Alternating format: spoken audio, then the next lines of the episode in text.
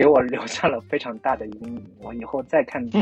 就是同类的这种展现男男性气概的片子的时候，我我会有一种新的、异样的这样的一个状状态和眼光去看待这样的一些片子，或者说，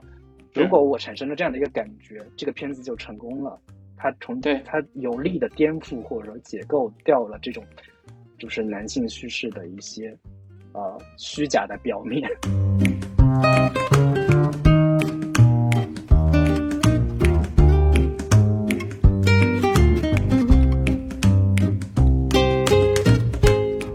Hello，大家好，Hello，大家好，这里是这里是风乐风坛，乐坛，我是老卢，我是老林，继续跟大家聊最新的影视作品。嗯也是我们的第二次直播。我们大概先介绍一下，按理说我们会把这期节目剪出来，然后放到咱们网上。我们还是按照正常我们做影评这个模式来做电影介绍、电影分析。咱们不是好几趴嘛，要不聊一趴，然后也互动一下。比如说咱俩各自观感，聊完这一部分之后，然后也邀请几个人上来聊一下，如果看过的话聊一下观感，然后我们再进行优缺点分析。可以，对，然后最后我们再来那个总体上自自由互动一下。这次我们要聊的片子是《犬之力》啊。对，为什么要聊这个片子呢？是因为最近奥斯卡就是提名名单呀，各方面都已经出来了。然后在最佳影片的名单里边有包括《犬之力》，包括有《甘草披萨》，有《西区故事》、《监听女孩》、《不要抬头》、《沙丘》、《玉面情魔》、《国王理查德》，还有《驾驶我的车》以及《贝尔法斯特》这样十部嗯影片。但其实我发现今年的奥斯卡的这个就是提名也好，本身大家对于这个奖项的关注度似乎比往年要弱很多。我发现都很没有那么多人在讨论这些这些片子。然后嗯今年的这个九九十四届奥斯卡的提名名单当中，其实这部《犬之力》是最大赢家，获得了包括最佳影片、最佳导演、最佳男主、最佳改编剧本等等非常重量级的奖项。但其实这个《犬之力》这部影片，我发现就是可能就在影迷圈讨论度，包括在很多大众层面的讨论度，好像都不是那么的呃热烈。对，所以我我其实还挺，因为我我跟老卢各自都看完之后，对这个片子都觉得还挺挺值得聊一聊，或者说挺值得向大家推荐一下这个片子的，所以我们决定嗯，做一期这个《全知力》的节目。对对，对，然后这部片子也是马上即将到来的奥斯卡的热门影片嘛，刚才老林也介绍了，那它究竟能能不能让我们的卷福或者我们的导演拿下奥斯卡的重大奖项呢？可能也是未来拭目以待了。只不过对，啊、今天我们主要聊聊这个这个影子影片本身的内容，以及它的所谓的艺术成分啊、尤其是对简坎片这个女导演、女性导演，也是一种非常，也是一位非常优秀的这个呃艺术片导演。啊，她的作品之前也有《钢琴课》，对吧？耳熟嗯能详，然后是一部非常优秀的这个作品了。所以呢，今天这部《犬之力》，我们就可以从啊、文艺作品的角度好好聊一聊，它到底哪些呃层面是符合我们对于艺术片的想象的，以及它作为一个同性题材影片，到底有哪些不一样的地方？我觉得这是一个非常有意思的话题。嗯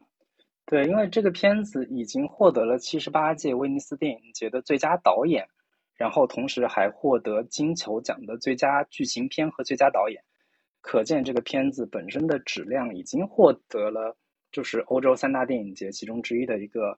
呃非常重大的肯定，以及所谓的金球奖作为奥斯卡前哨战这样的一个呃就是加持跟肯定吧。对，嗯，然后我就不不一一介绍这个片子的就是相关信息了。就是导演刚刚也提到了简坎简坎皮恩，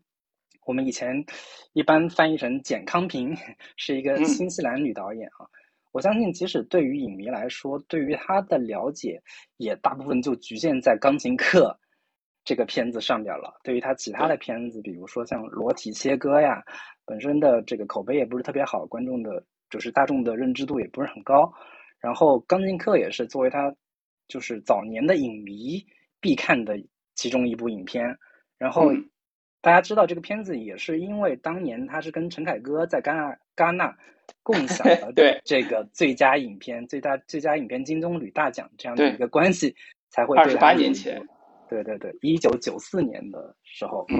对，然后主演方面包括有我们非常熟悉的卷福、本尼迪克特·康伯巴奇，对，然后还包括科斯汀·邓斯特。对，对于老一代的影迷来说，最熟悉他的角色应该就是呃蜘蛛侠里边的这个蜘蛛女，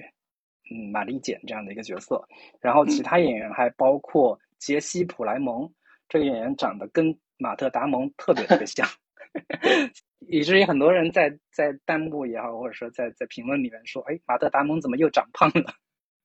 对，之前他在呃《绝命毒师》系列以及《冰雪暴》等等的这些美剧里边是经常可以看到他的。然后其他演员还包括科迪·斯密特·麦菲，是在片子里面饰演的这个儿子的角色 Peter 这样的一个角色。基本的演员就是这些啊。这个片子是改编自。呃，作家托马斯·萨维奇创作于一九六七年的同名小说，呃，以及故事的时代背景是设置在一九二五年的美国西部，对，大概是这样的一个影片的基本情况，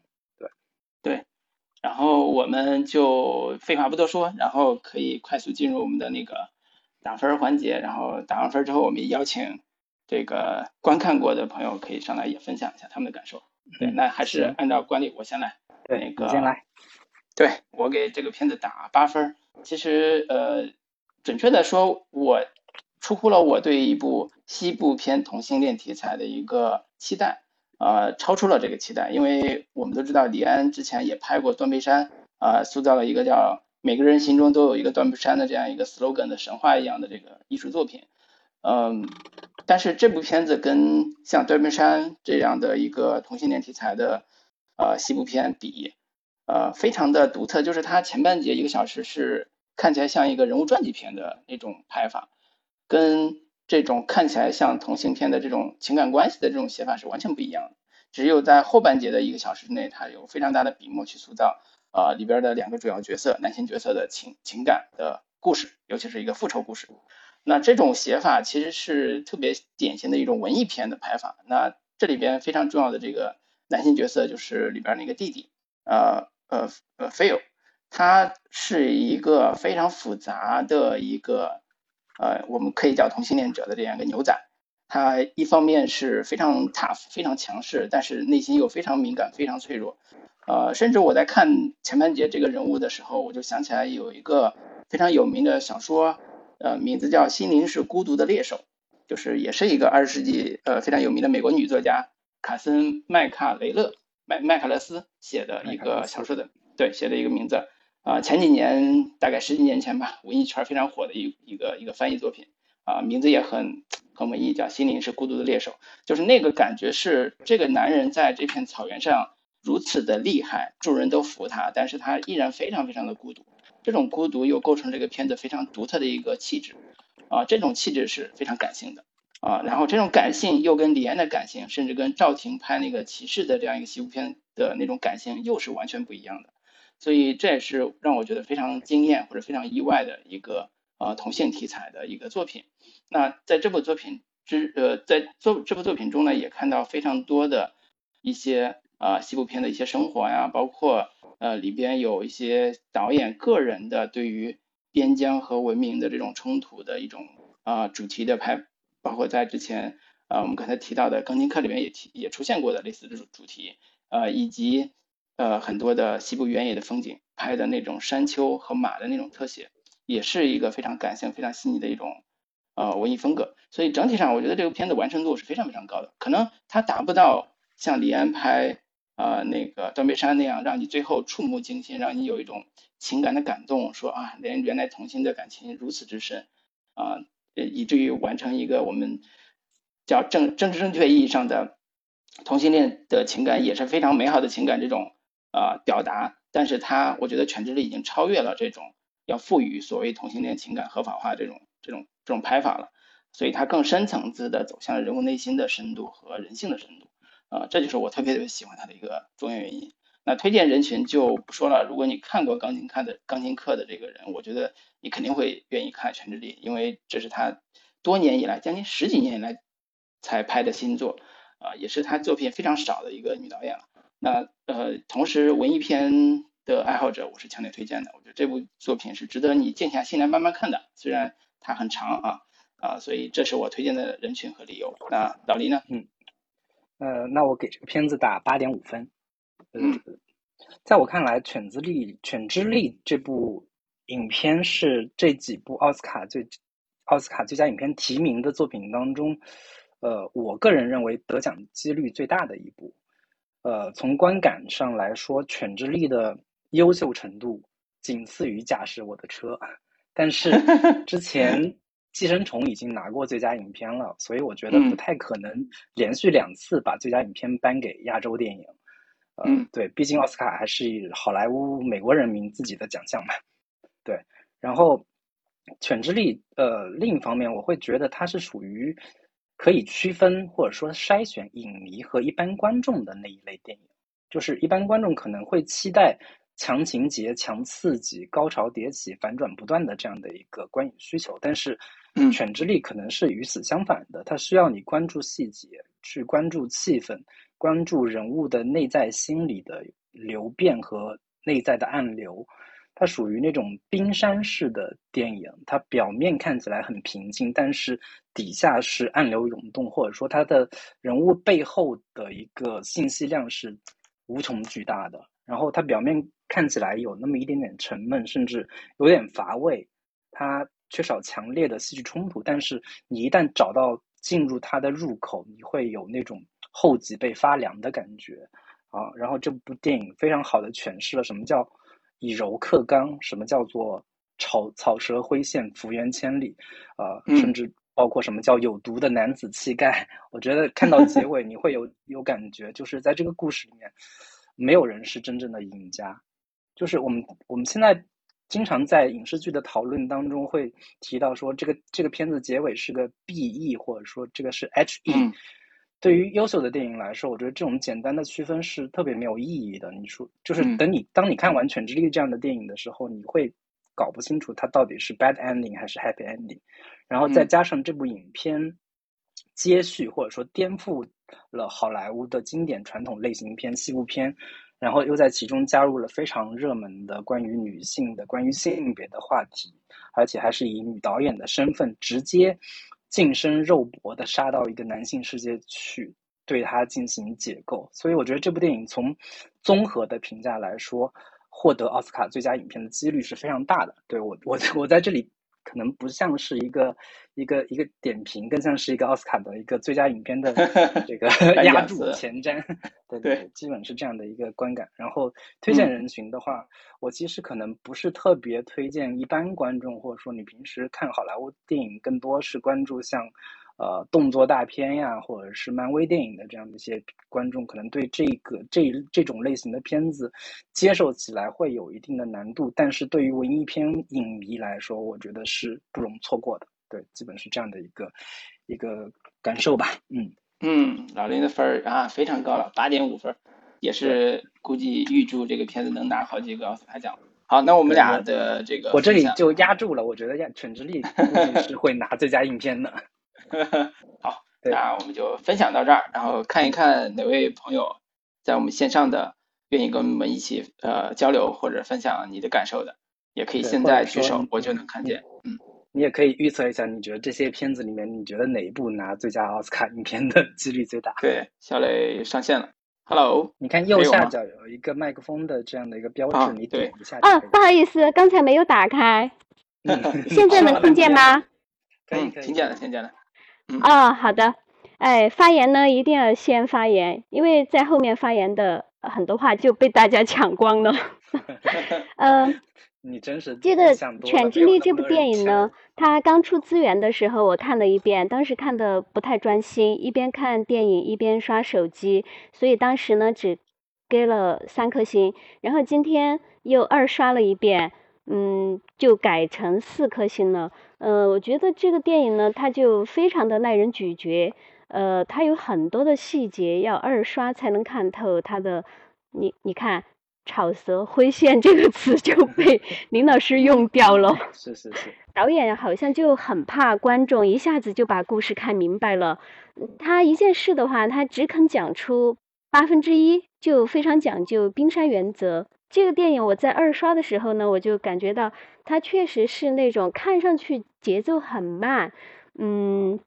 但是其实他的那个情绪和那种心理的压抑爆发，呃，还有就是小男孩儿，嗯，Peter，他一点一点的积累的对这个，呃，Phil 的，嗯，那种杀机是慢慢积累起来的，嗯，我觉得应该算是一个心理悬疑片吧。然后这个电影里面就是还有很多很多的细节，比如说，嗯，像 Peter，他有时候叫他妈妈叫 Rose。有时候呢，他就叫他 mother，反正我就觉得他可能是有恋母情节。在我们观众看来的话，就会觉得卷福的这个呃哥哥的形象吧，虽然人非常讨厌，但是好像也罪不至死吧。所以可能他就要安排这样一个有恋母情节的男孩，他才会有这么强烈的执念。而且本来他也曾经跟那个呃提过一。句，他说他爸爸生前的时候就说，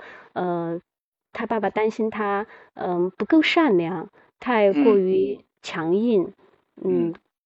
加上他自己的性格，还有就是对母亲的这种恋母，所以就是一点一点的变成了这样一个故事。嗯嗯嗯，大概就是这样子。嗯 呃，我就没有什么听别的，听别人分享吧。嗯，好。你没有有没有你就是预测的？你觉得这些片子里面哪个片子拿最佳影片的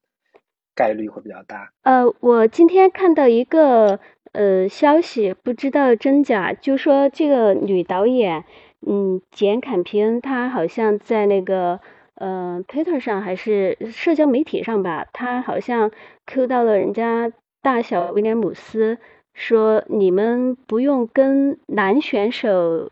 对战，呃，不像我们女导演要和男导演、女导演，呃，一较高下，可能这句话会给他带来不利的影响，有可能他拿不到这个最佳影片呢。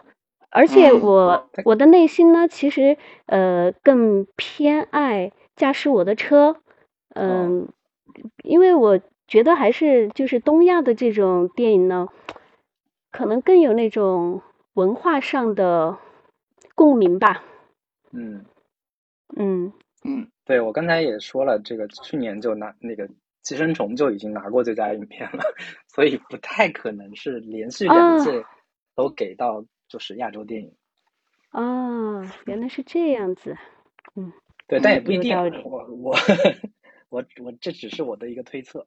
好，嗯，那我们还有其他朋友，其他人对。对，其他朋友也可以现在举手发言来聊一下这边电影看过之后的感受。那我们来看看老谢有没有什么想分享的。Hello，我我确实是那个，因为这几天都老有一些事儿嘛，然后前面我也没看，所以我今天就就刚刚就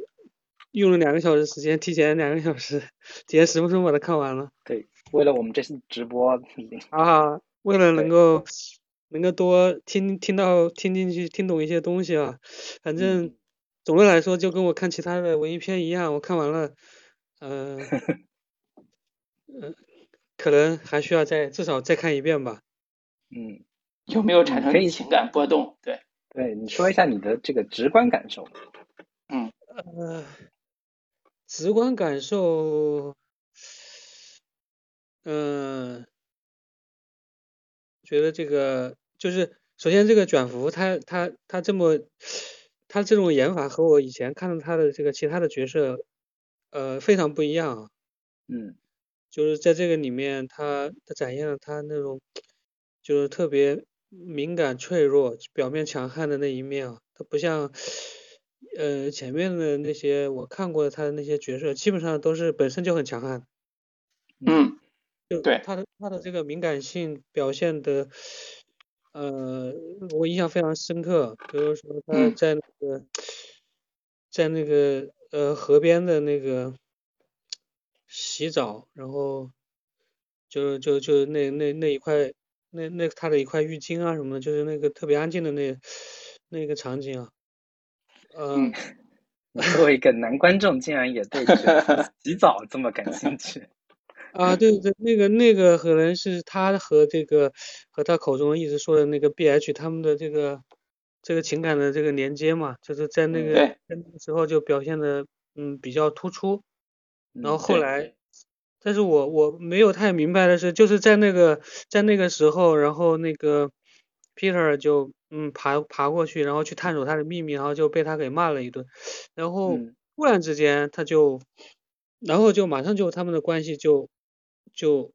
呃变得亲密起来了，然后他就主动向这个 Peter 示好，啊这个这个嗯转折，这个转变你觉得不太理解是吗？嗯，对，呃，对，对，我觉得比较突兀。我我至少我这样看下来，我不知道他是一种什么动机，然后那个 Peter 身上什么特质就打动了他，我没看懂吧？可能可能可以这么说。我能插一句，呃，插一句话吗，老西？啊，你随便说。我我觉得是这样子的，嗯、就是菲尔在那个呃草地上休息的时候，嗯，Peter 不是在草地上走来走去观察小鸟吗？然后其他的牛仔都非常的讥笑他，还叫他 Nancy 小姐，嗯，但是 Peter 完全不受这种干扰，非常的平静，嗯，非常的嗯执着的嗯做他自己的事情。然后菲尔在这当中就看见了，嗯，Peter 的坚强、坚定，嗯，勇气，那种真正的男子汉气概，嗯，不是那种外表柔弱所能够限制的，嗯，这是他所欣赏的，因为他觉得他，他以为他喜欢的就是那种，呃，非常直男的男子汉的那种气概吧，他可能看见的那一点。嗯这场戏你可以对比刚开头的有一场戏，他们去到那个餐厅的时候，看就是那个卷福看到那 Peter 叠的那个纸花儿，然后一群人嘲笑他，然后那个 Peter 就跑，就是那个那个表情是非常的，就是受挫的，然后跑回后嗯厨跟他妈就是发了然后导发了他妈妈动脾气。哭泣，对对对，对但是你你再再对比回到这场戏，其实 Peter 在面对所有其他人的这种嘲笑或者说那种那种目光的时候，他是不为所动的，他是一个相对比较有，就是或者说在在卷福看来是有有男子气概的，或者说他能够从容应对周围的人的那种嘲笑跟冷眼，他会发现嗯。这个、这个孩子是可造之材，有这样的一个感觉，对。对，他他是看到了这个转变，是吧？对，或者说他看到了这个呃这个小男孩儿，他有勇气以这样的所谓的 Nancy 小姐这种柔弱的形象，勇敢的面对所有人的嘲笑。其实在，呃菲尔内心深处，他一直知道自己是同性恋，但是他没有勇气去面对自己的这一面，他只能通过刻意的装出一种特别刻薄、强悍的西部牛仔形象，去嗯掩饰他内心的这种这种所谓的这种柔弱的这一面，或者是这种情感的深隐秘的这一面。所以嗯相对来讲，那个小男孩反而是更勇敢的。所以嗯这这种趣味其实跟呃他跟那个已经去世的带他的那个呃叫什么亨利那个那个男人的关系也是非常像的。嗯，其实其实我们可以从这个人物关系或者是人物逻辑的地方，等会儿我们解读的时候也可以梳理一下这几个人物的一个变化或者是他的成长的。其实真的呃关于这这两个人的人物关系，其实有一个点我们后续可以就是详细展开讨论一下，就是呃，菲尔对于 Peter 的感情到底是一种呃呃恋人之间，他是喜欢上这个小男孩，还是说是嗯更接近于一种父子之情的 这样的一个感觉？是是嗯带有情欲色彩的，还是说仅仅是一种呃，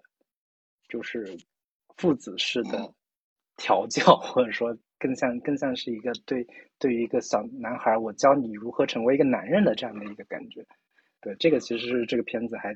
挺模糊，但是又挺值得玩味的一个地方。嗯，我觉得，嗯，那个菲尔对 Peter 是有这种同志之间的爱的，呃，因为 Peter 问菲尔，呃，你第一次认识亨利的时候有多大？嗯，Peter 说，啊，不是，呃，菲尔说，嗯、就和你现在差不多大。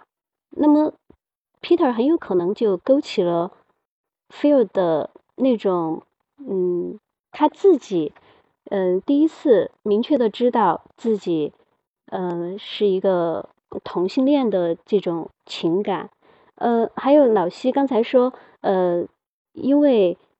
嗯，亨利是一个狼父这样的形象，嗯，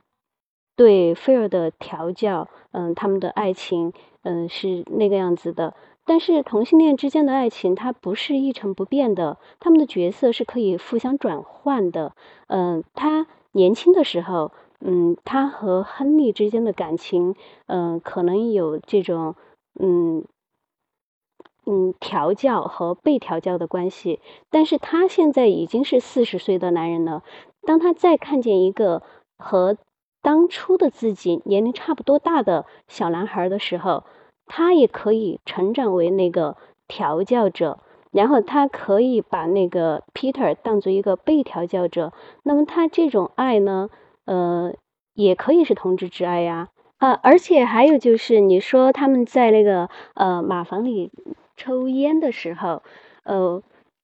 他们，你你说那个 Peter 为什么要点燃一支烟？他是用那个唾液把那个纸卷烟把它卷起来，然后增增加那个性暗示，然后点燃了之后自己抽上一口，然后再递给嗯 Phil 抽，Phil 抽了自己又抽。然后又递给菲尔抽，我觉得这个性嗯性暗示和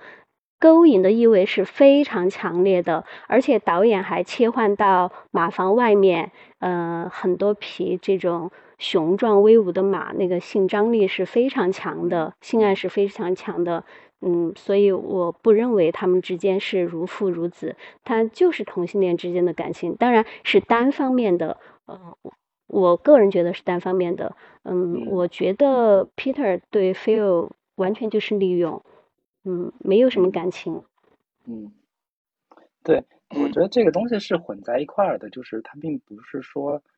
完全就一定是情欲流动的这样的一个东西，因为呃，就是教一个男孩抽烟，或者说呃，一个年长男性跟一个年轻男孩之间的。就是关于抽烟的这个东西，其实是抽就是抽烟本身也是有一个成年礼，或者说对于一个未成年的孩子是教你如何变得更有男人味儿，如何变得更有雄性荷尔蒙的这样的一个感觉。就是这两者之间其实是混杂在一块儿的。我觉得这个可以后续再 详细的展开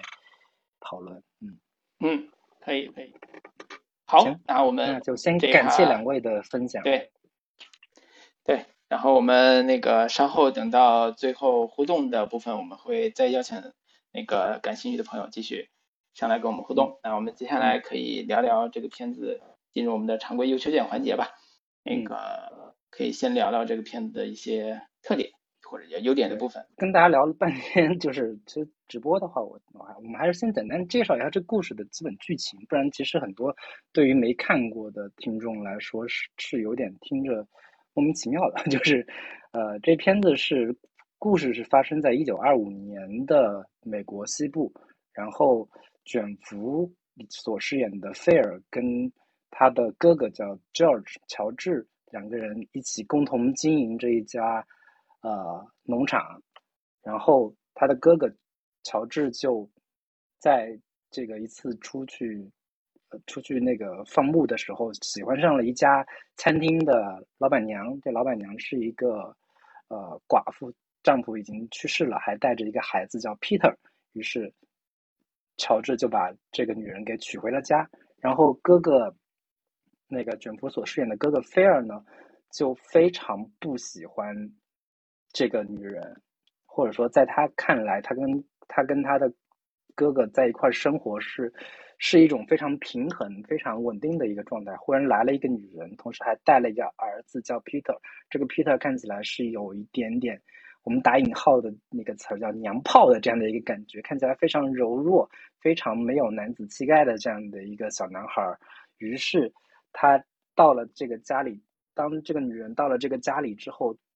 那个菲尔就觉得非常的不舒服，然后以各种各样的方式去对他。冷暴力，或者说言语上的羞辱，或者是某某种精神上的压迫吧，让这个女人非常痛苦，甚至啊染上了酒瘾，开始酗酒。然后这个儿子呢，是对他的母亲是非常呃关爱的，甚至是说谁敢欺负我的我的母亲，我就干掉他。于是这个小男孩就开始展开了一场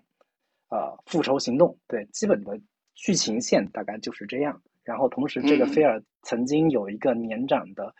呃同性恋人吧，但是这个这个年长的同性恋人叫呃 Branko Henry。就已经是去世了，于是他在内心一直默默的怀念着这个男人，但是当他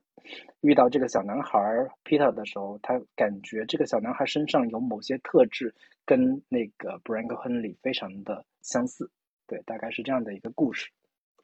对，然后刚才老 C 也提到了这个男主人公，也就是可能老林刚才介绍的时候，那个哥哥弟弟这个可能有有有一些。误误误会啊，就是可能那个哥哥是 Phil，弟弟是那个乔治，我我我我可能更正一下。然后那个呃哥哥呃 Phil 这个就是卷福演这个角色是一个非常复杂的角色，就是他是一个表面上的所谓的牛仔的大哥，然后呢，同时呢又是一个说话特别刻薄的，尤其对于呃那个 Peter 的妈妈就是 Rose 那个角色是非常刻薄的。就是他好像有非常深的厌女的情节的这样一个人，以及他有明显的对同性恋者，就是像 Peter 这样的娘炮，这样的所谓的打引号的娘炮这样的一个人物是嗤之以鼻的。他觉得你就是没有男子气概，然后呢，你没有学会真正真正成为一个男人，就是这种表述。所以这个人物身上有呃非常复杂的一面，就是他他是一个。呃，就我们知道后边剧情，他是一个同性恋者，但是他自己又非常的明显的恐同和厌女的这个状态，而且他曾经也是一个耶鲁大学古典学古典文学系的那个毕业生，聪慧过人，然后读过很多的书，但是他此时的状态是呃旷野上就是整个西部最野的男人，也不洗澡。然后呢，州长来之前还他弟弟特意嘱咐他说：“你一定要洗个澡，不然那个州长夫人会看不下去。”然后呢，同样的对比，他弟弟是一个学习成成绩特别不好，那个那个，同时呢，也是只能回来当牛仔，但是他自己反而穿的彬彬有礼，穿着西服，呃而且跟一帮牛仔也格格不入的一个状态。所以这样一个所谓兄弟俩的关系，在头一前呃头一个小时。写的是非常充分的，而且是非常巧妙的。我在看的时候，我就觉得前一个小时，我以为主要写的是兄弟情的不伦恋。我说啊，这个故事 难道往这个方向走吗？就是因为它里边有非常呃复杂的这个兄弟俩相处那个桥段，比如说他俩经常放牧的时候要睡睡在一起，然后呢，中间有一次他们在在呃放牧的时候，那个。呃呃，那个菲欧就是卷福演那个菲欧就问他弟弟说：“哎，我们到山上那个烤那个猪肝，呃，烤那个牛肝，然后肯定非常香。然后我们去那个山上玩，然后这种，然后他弟弟一脸胃疼的样子说我不去，就大概那意思。然后就觉得，哎呀，这个故事难道走向是这样的吗？我就当时看的时候，我在想这故事到底是什么样子的时候，但是很快我就发现前一个小时重点去写的是两个兄弟俩的孤独，就是那个孤独感。是非常的强烈，以至于他们这么亲密的兄弟，从呃二十多年前开始一起放牧的这个亲兄弟，到了现在都感受到彼此已经无法呃侍从下去的一个状态。所以他的弟弟很快遇到了那个红磨坊的房主，就是那个老板娘。然后呢，Rose 就是他就向 Rose 求爱，然后把他娶回家。这就构成了一个非常重要的一个动机，就是兄弟俩拆伙了。然后哥哥呢，Phil 就是看不惯这个 Rose。呃，出现了这个三角这样一个三角关系的核心的家庭的一个矛盾啊，如果这样的话，其实特别像呃呃，不管是早年好莱坞的那么那那种呃秋日神话、秋日传奇那种的呃西部的这种家庭生活片或者类似这种题材吧，就是它有很多种写法，但是后边一个小时就出现了，因为呃 Phil 欺负，所谓表面上欺负这个 Rose，也就是 Peter 的妈妈，所以 Peter 后来就为了他妈妈就。除掉了 Phil，所以而且利用他的同性的这个状态啊勾引他，然后欺负他，不是把他除掉了。就是这种写法其实是后半节是情感张力更强的，但是在前一个小时，我觉得情感张力是非常复杂而多元的，甚至好多人可能都忍不下去说这个故事的情感或者是它的情节到底是什么样的，情节重心到底是什么样子。对，所以我看完之后，我觉得整个的观看预期是逐步被打破的。啊，以及逐步被掉入一个非常诡异的一个人物关系的一个陷阱里边，最后实现了这个所谓的复仇的时候，你觉得这个故事它指向的并不单是同性这个情节的层面，而是更深层次的啊每个人物的前史，还有他的情感历程的这个部分，包括刚才小磊提到的，他是不是皮特是不是一个恋母情节非常严重的人，所以他才会复仇？对，这些情节都是埋在这些故事的底层的，那值得我们好好剖析一下。嗯，对。对，刚才老师也提到说，呃，卷福饰演这样的一个角色，跟他以往的角色差异特别大，或者说，呃，就是不太像是卷福之前所饰演过的，像奇异博士也好，包括卷福这个角色本身已经成了他的一个标签跟烙印了。但是，其实在我看来，呃，卷福之前演的这个夏夏洛克本身，他也是一个非常。毒舌刻薄，然后甚至有那么，但其实内在骨子里又甚又有那么一点阴柔的这样的一个感觉，甚至成为很多腐女意淫的一个对象。所以我在看这部片子的时候，我倒反倒有一种感觉，就是卷福其实非常适合演这样的一个角色，甚至这个角色本身就已经非常好的跟他的这个人物融合在一起了，然后。还有另一个问题，就是我在看这个片子的时候，我对于它本身的类型还挺感兴趣的。就是，呃，它本质上来说，它挺它它是一个西部片的某一种变种。但是，西部片作为一个经典的好莱坞的类型片，到现在已经是越来越没落，或者说越来越式微了。但是，我们每隔几年就会看到一些电影会借着这个类型做一些新的尝试，或者说。变种，但是作为曾经好莱坞盛极一时的一个片种，现在已经是走向末路的这样的一个感觉了。然后，当年伊斯特伍德拍那个《不可饶恕》，就已经是对于穷途末路的四部片的某一种怀念吧，以及包括凯文科斯特纳之前 导的那个《与狼共舞》，都在尝试在这个类型片当中找到一些新的角度，并且做了非常成功的颠覆跟解构。就是在《不可饶恕》里边，老牛仔已经不再 英姿勃发，然后甚至复仇、除暴安良这样的一个行这样的一个行为，也不是那么容易的一个事情了。然后《与狼共舞》里边，印第安人反倒成了一个正义的一方，其实都是在解构那种传统西部片的这样的一个基本的类型模式跟类型框架，还有包括像《大地惊雷》。他是在这个类型片里面加入了一个年轻小女孩这样的一个角色，但是它的主题已经跟西部片传统的故事主题完全不一样了。他是在讲述说复仇对一个人的一个反噬力，或者说复仇这个事情本身它的正义性，或者说对于一个人的伤害到底有多大，他是在讲述这样的一个主题。包括开头老卢提到的李安的《断背山》，它虽然不能说是一部严格意义上的西部片，但其实它在某种意义上，其实是在解构牛仔作为一个男性气概的 暴力性或者说阳刚性。牛仔本身是一些是一个同性恋的这样的一个设定，其实是在某种意义上是一种对于这种西部片的固有的牛仔角色、牛仔形象是一种颠覆嘛。然后在这部《犬之力》当中，你会看到以往在西部片当中的牛仔他的。他的对手可能不再是，呃，惹是生非的流氓或者坏人或者印第安人，而是自己的家人。他在用一种家庭剧的模式来展现一个西部世界，甚至牛仔或这个牛仔本身成了他家人的敌人。最大的不安定因素或者说恐惧来源是，其实是这个牛仔本身。然后我们以往在各种西部片里面看到的那种。最后一分钟营救牛仔，这个拍马赶到救下白人少女，快意恩仇的画面，其实在这个电影里面完全都不存在了。它取而代之的呈现的是一种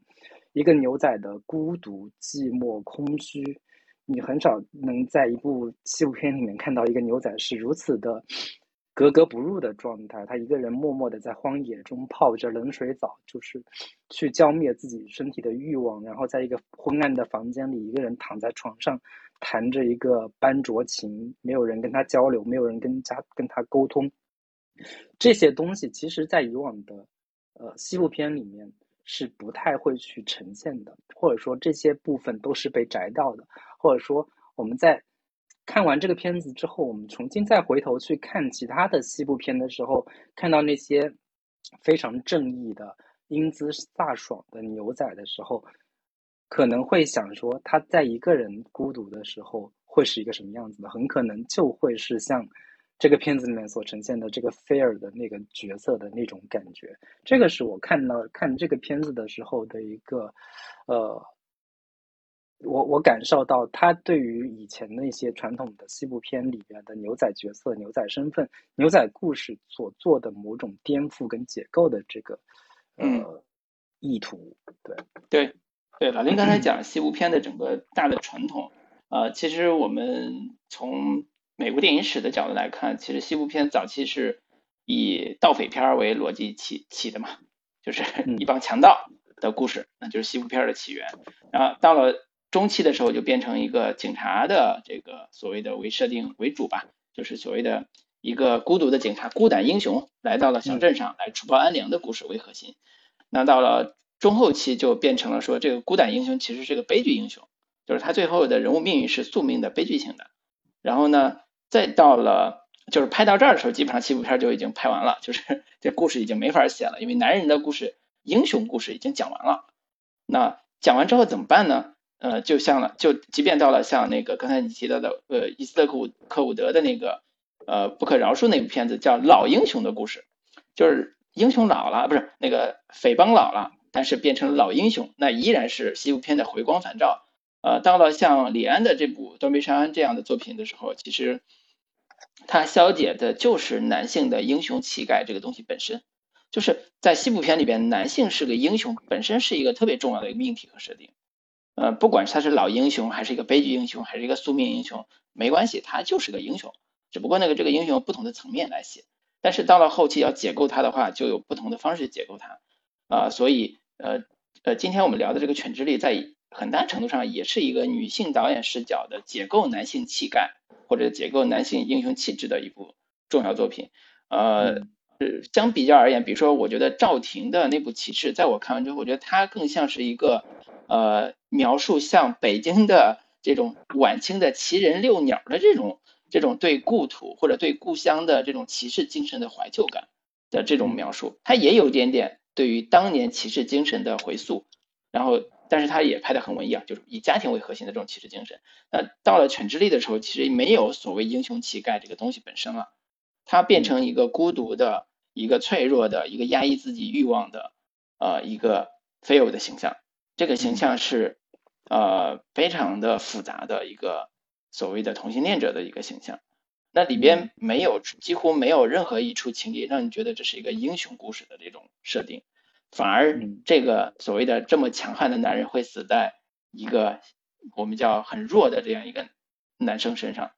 因为他的弱点，因为他身上的那个同性恋这个弱点，所以这个故事本身他已经完全颠覆掉了西部片对于男性英雄气概本身的一个描绘或者设定，而且他解构了这样一个视角，这个视角就是以往的男性观看电影的所谓叫凝视视角，就是男性凝视视角。就是我们在看西部片的时候，其实男性带入的就是里边呃呃叫，如果是匪帮的话，就是无为所欲为，然后快意恩仇的那些人物，不管是警察还是杀人犯，只要你像英雄，那我就男性自然投射到这个人物形象身上，成为他的情感投射。但是在呃《犬之力》里边，其实更多的是一个像女导演他们这种视角下，这样一个脆弱的。所谓的男性世界里边，或者叫这样一个充满荷尔蒙的男性世界里边，这样一个脆弱的、不得不以 tough 的形象出现的 feel 的 feel 的人物人物，他该如何在这个环境里边生存下去，以及该如何压抑自己的欲望？那个所谓的秘密花园里边有一条啊属于他只有只只属于他的一滩这个地方，是他是可以在那儿呃洗澡、放纵自己的这种思念和展示自己欲望的那种隐秘角落的这样一个。环境对，所以这所有这些就构成了这个电影啊非常独特的一个叙事视角和它的主题表达。我觉得这个呃应该说在这个小说原小说里边呃也提供了这样一个非常好的基础啊，因为小说呃，因为这个《犬之力》这个电影也是根据同名小说改编的嘛，我看的资料里边也是说，这个小说的作者其实也是吸取了断背山的小说作者的很重要的一些设定和环境吧，然后创作出来这样一个作品。所以在某种程度上，他们的创作在文学层面上创作也是有一定的影响和传承的。所以在这个呃《犬之力》里边，我们也也能看到他的一个嗯，相对于西部片来讲，一个更更加新锐的或者更加敏感的。这个部分，嗯，对，对，因为呃，我之前听戴景华老师说过，就是西部片的一个常常见模式啊，就是往往是一个山谷或者说一个村庄出现了一股恶势力，然后这股恶势力欺男霸女如何如何的，然后故事的主角我们的英雄骑士，然后哦英雄牛仔，然后如何这个凭借一己之力快意恩仇把坏人都给。消灭掉了，然后故事的常规结局，或者说绝大部分故事的结局，往往是这样的：就是牛仔会出走，就是他作为一个再次离开，嗯，暴力，就是就是暴力不安定因素已经被消除了，而你的存在也就会成为新的一个暴力元素，于是你将会被放逐。于是我们常见的这种西部片，就是一个牛仔骑着自己的马。落寞的走在夕阳之下，他成为了一个被放逐者，因为你在这里会成为一个新的不安定因素。这个是，就是你是这个山谷里最后一把枪，所以你要你要离开，你要被放逐。这这个是一个常规的一个一个故事叙述，但是在这个故事里面被解构成了一个新的模式，就是你这个牛仔本身才是这个故事里面最大的邪恶力量，或者说你才是最大的不安定因素。于是。你将会被消灭，你将会被其他的你的家人、你的身边的人把你给肉体去除掉。我觉得这个是他对于传统这种西部片的一个重新的一种解构，或者说重新的一种颠覆。如如果从这个视角去看这个片子，我觉得非常有意思。然后我们回到这个故事的人物来说，我会觉得他其实这。个故事里面的每一个角色、每一个人物，他其实都有非常丰富和复杂的侧面。就是从费尔这个角色来说，其实整个故事都在讲说，呃，前前面一直在呈现有毒的男子气概，或者说对于菲尔这个角色本身有多么的讨厌，他是如何的有毒、如何的令人窒息的一个存在，以及到后半部分，他是因为他的这种讨厌，他的这种。令人窒息的有毒男男子气概的这样的一个状态，他如何一步一步被消灭这样的一个故事。但是，我们呃回过头来细细去想这个角色，他他尽管刻薄暴躁，但是又又很脆弱，又很单纯，又很纯情。尤其当你看到说他如何呃深切的怀念着自己去世的那个恋人 Branko Henry 的时候的那种那种状态。就是每个角色都有非常复杂丰富的这样的一个层面，甚至他那个 Rose 跟他的儿子说：“你不要这样，他他也只是个男人而已，他也只是个普通人而已。”我觉得这个台词是去去去理解和分析这个人物非常重要的一个切入点。然后包括 Rose 本身，他尽管看起来很可怜，但是他跟 George 结婚的时候，不可能没有其他的目的，或者说。他也带着某种想要依附一个更有钱的、更有力量的男性的这样的一个状态，然后他还酗酒，然后包括 Peter 一方面爱自己的母亲，但是又非常的无情。就是这个，我觉得这个片子里面最复杂的角色，其实就这就是这个 Peter 的这个人物。就是一开始的时候，我会觉得，或者说这个片子完全呈现的是他非常的。脆弱，或者说甚至看起来有点娘炮的这样的一个感觉，但是有那么一个瞬间，当他那个在房间里面，他逮到一条一只小兔子的时候，我们都会觉得这样的一个男孩还有一个兔子，他肯定是每天悉心照料这个兔子呀。嗯。当当他的女仆拿着一根胡萝卜要去喂这个兔子的时候，看到他在房间里把那只兔子给解剖的时候，这个瞬间。我发现这个故事开始急转直下了。我之前都都会觉得，开始的一切都好像是一个相对比较常规的，甚至让我觉得有点昏昏欲睡的这样的一个传统的故事套路。但是看到那个瞬间的时候，我发现好像故事开始有一点不一样了。但是你又从剧作逻逻辑上来说又非常合理，他是一个医学生，他需要做这些解剖的这些工作啊，然后以及当他跟 Phil 相处的时候，你会觉得非常复杂的点就在于说，诶，他对于这个男人到底是有是一种猎物对待自己的猎，就是猎手对待自己猎人的某一种。引诱说冷酷无情的这样的一个围猎的这样的一个状态，还是说他在某一个瞬间会对他产生某种类似于，呃儿子对父亲，或者说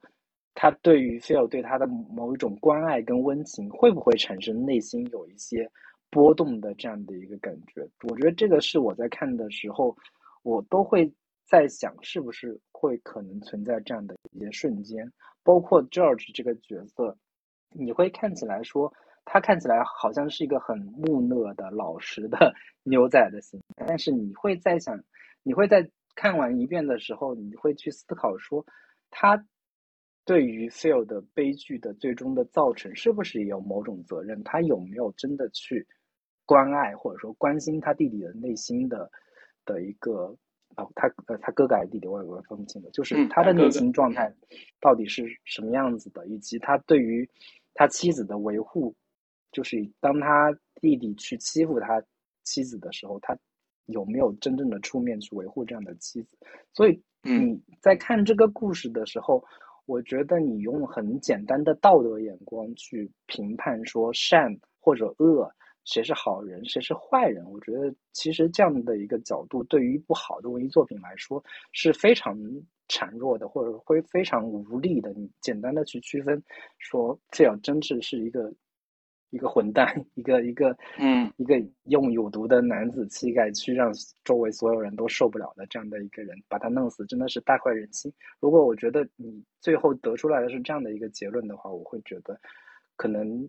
你还需要再看一遍吧。对对对，里边有非常多的隐藏的细节和情感逻辑是可以深入挖掘的，包括你刚才讲的那个，呃，刚才说的那个穿着。很工整衣服的西装那个弟弟乔治，他娶了 Rose 之后回到家，我们看到了很多情节是，呃，那 Phil 欺负他的媳妇儿 Rose 新媳妇 Rose，但是，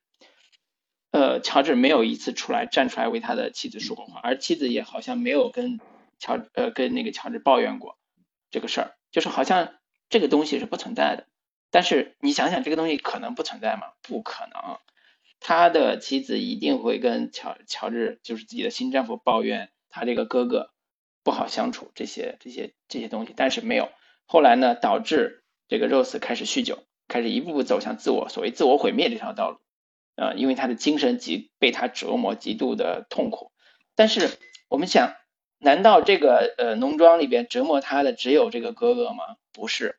其实，在一个小时影片的一个小时之后，马上进入了一个非常重要的情节，就是。这个农庄要迎来州长和州长夫人的这个莅临，所以呢，这个这个弟弟乔治就要维持所谓一个非常圆满的、非常欢迎的一个一个非常好的这个招待欢迎他们的一个仪式，其中就安排了新新娶的这个媳妇儿啊 Rose 或者妻子 Rose 给大家当众弹钢琴，这个事儿就构成了一个非常重要的一个张力点，就是 Rose 其实不会不怎么会弹钢琴。但是呢，因为他出身还不错，所以他就塑造了自己一个大家闺秀的形象。但是马上要面临考验的时候，他就非常的紧张，还得练习。在练习的时候被被那个哥哥 Phil 给啊调侃了，给给讽刺了，然后他自己精神很紧张。但是即便如此，当他的弟弟，也就是他的丈夫乔治知道他弹得不好的时候，他依然在州长面前说：“我妻子弹得非常好，现在就让他给大家表演一下。”然后。其实我们都能知道，这里边的人物关系的冲突是非常复杂多元的。呃，哪怕像乔治这样这么爱他的妻子，在前一个小时或者前半个小时的时候，有一有一场戏，我觉得写的非常非常好的，就是乔治和他刚娶的这个 Rose 在路上开车回回家的这个路上，啊，他们看到一种一处非常美丽的风景。然后妻子 Rose 说：“我们下车，然后一起喝个下午茶，看看这个风景。”他俩一起在山山脉上开始跳舞的那一刻，啊，妻子教他如何去跳舞的时候，然后乔治这样一个男人潸然泪下，然后说我感到，就是妻子问他说你怎么了？他说我感到不再孤独了，我觉得我的人生以后不会孤独了。然后这种情境你觉得，嗯，是一个非常美好的一个开始。但是很快到了家要迎接州长夫人的时候，那个状态又变成一个男权式的非常强势的一个男人的形象，要维持所谓的体面，要维持所谓的就是大家都是文明人的这个状态的时候，他的妻子也是一个牺牲品啊，所以他后来酗酒的很大一部分原因，其实除了费欧，包括他的强丈夫乔治都应该负一定的责任，但是这里边的悲剧性就在于。呃，乔治是那个首当其冲的那个人，是整个家庭和整个环境的最不和谐那个因素。他欺负了弟弟，欺负了自己的弟妹，就就是那个那个 Rose，也欺负了他们的那个孩子 Peter，然后构成了这个 Peter 最后要向他复仇的一个驱动力。所以这个人物关系，呃，在我们看故事的时候，看电影的时候。呃，经常是一种表面温和，但实际暗暗潮汹涌或者是波涛汹涌的人物状态和人物冲突去展开的。呃，中间也用了大量的视听元素，包括声音元素去构建他们的戏剧冲突。呃，我觉得这个所谓的文电影文本在细读或者在读在看的时候，呃，是一个基本上是每秒钟都不敢落下。虽然节奏特别特别慢，但是你觉得落下一秒、落下一个镜头，你可能就有点恍惚，就看不太明白的这个地步。对，所以是是真的值得看两遍的一个电影。嗯，对，就是我们刚才也提到说，这个片子有一种冰山式的表现手法，就是表层有有有有一些看起来非常平静的东西，但是底下的细节或者说底下的暗流非常的涌动，就是。呃，我我举两个例子可以说明这样的一个点，就是，尤其是越到后边，当你呃看到这样的一个情节，你再回想原先之前导演所埋下的这样的一个细节，你真的会有一种后脊发凉的这样的一个感觉。就是 Peter 养兔子的那那场戏，刚才我提到过了。其实兔子是一个非常重要的一个意象，就是兔子对于。呃，Peter 来说，或者说对于菲尔来说，所代表的意义其实是完全不一样的。就是故事开开始出现了这样的一只兔子，它在房间里被被这个 Peter 给解剖掉了。但是你理一下之前的种种细节，就是最开始 Peter 开始杀鸡的时候，他其实没有着重展现，没有直面展现，但是是呃在镜头底下是看到那个 Peter 是非常冷静的把。鸡的脖子一拧，一滴血都不见。你会发现，其实，在故事的开始就已经埋下了这样的一个伏笔。其实，Peter 是一个非常冷血、非常冷酷无情的这样的一个人物。然后，在后面也是因为一只兔子，是那个俩人在 Peter 跟菲尔在彼此互动的时候搬木头的时候，忽然看到有一只兔子钻到一堆木头底下。然后他们想把那只兔子弄出来。其实你不得不感叹这个故事的叙事效率之高，因为兔子本身其实也带有某种隐喻性。对于菲尔来说，Rose 或者 Peter 又何尝不是一只兔子？是一个强者看到一个弱者，想要把它玩弄于股掌之间的这样的一个一个一个状态跟感觉，以及是说，呃。Peter 最后不是 Peter，菲尔最后的死也是因为被那个一根木头的刺划伤了手，然后血沾满了那个路边的野草。其实对于这样的一个细节，其实前面你可以对应到有一场戏是，呃，菲尔去阉割一群牛的这个蛋蛋的时候，说他阉了一千五百只，在阉最后一只的时候，结果割伤了手。你你会你再去回想这样的一个细节，跟他到后边，当他去搬木头想要砸死那只兔子的时候，同样都是一个非常强势的男性，要展现自己的男子气概的时候，被一些东西给刺伤、划伤。其实，在这个意义上来说，你可以理解成是所谓的男子气概，就像是有一就像是一把双刃剑，你正面砍向身边的人。对于周围的人是一种伤害，但是它的倒刺，它的一个另一面的利刃反向过来是会划伤自己的。我觉得这个是是一个非常巧妙的既是故事本身情节上的一个隐喻，同时也是它主题上的某种隐喻。我觉得我到看到这一点的时候，我觉得这这个这个设计真的是太太巧妙了。对，嗯，以及有无数种种类似的情节，当你联想就是回头看这些情节的时候，你会发现。原来导演早早的就埋下了这个主这个小男孩的复仇计划，以及这个男人非要的死是早早就已经注定了的。这个是我看这个电影非常让我就是后劲很强的一种冰山式的这种表现，这也是好的电影，或者说我们现在。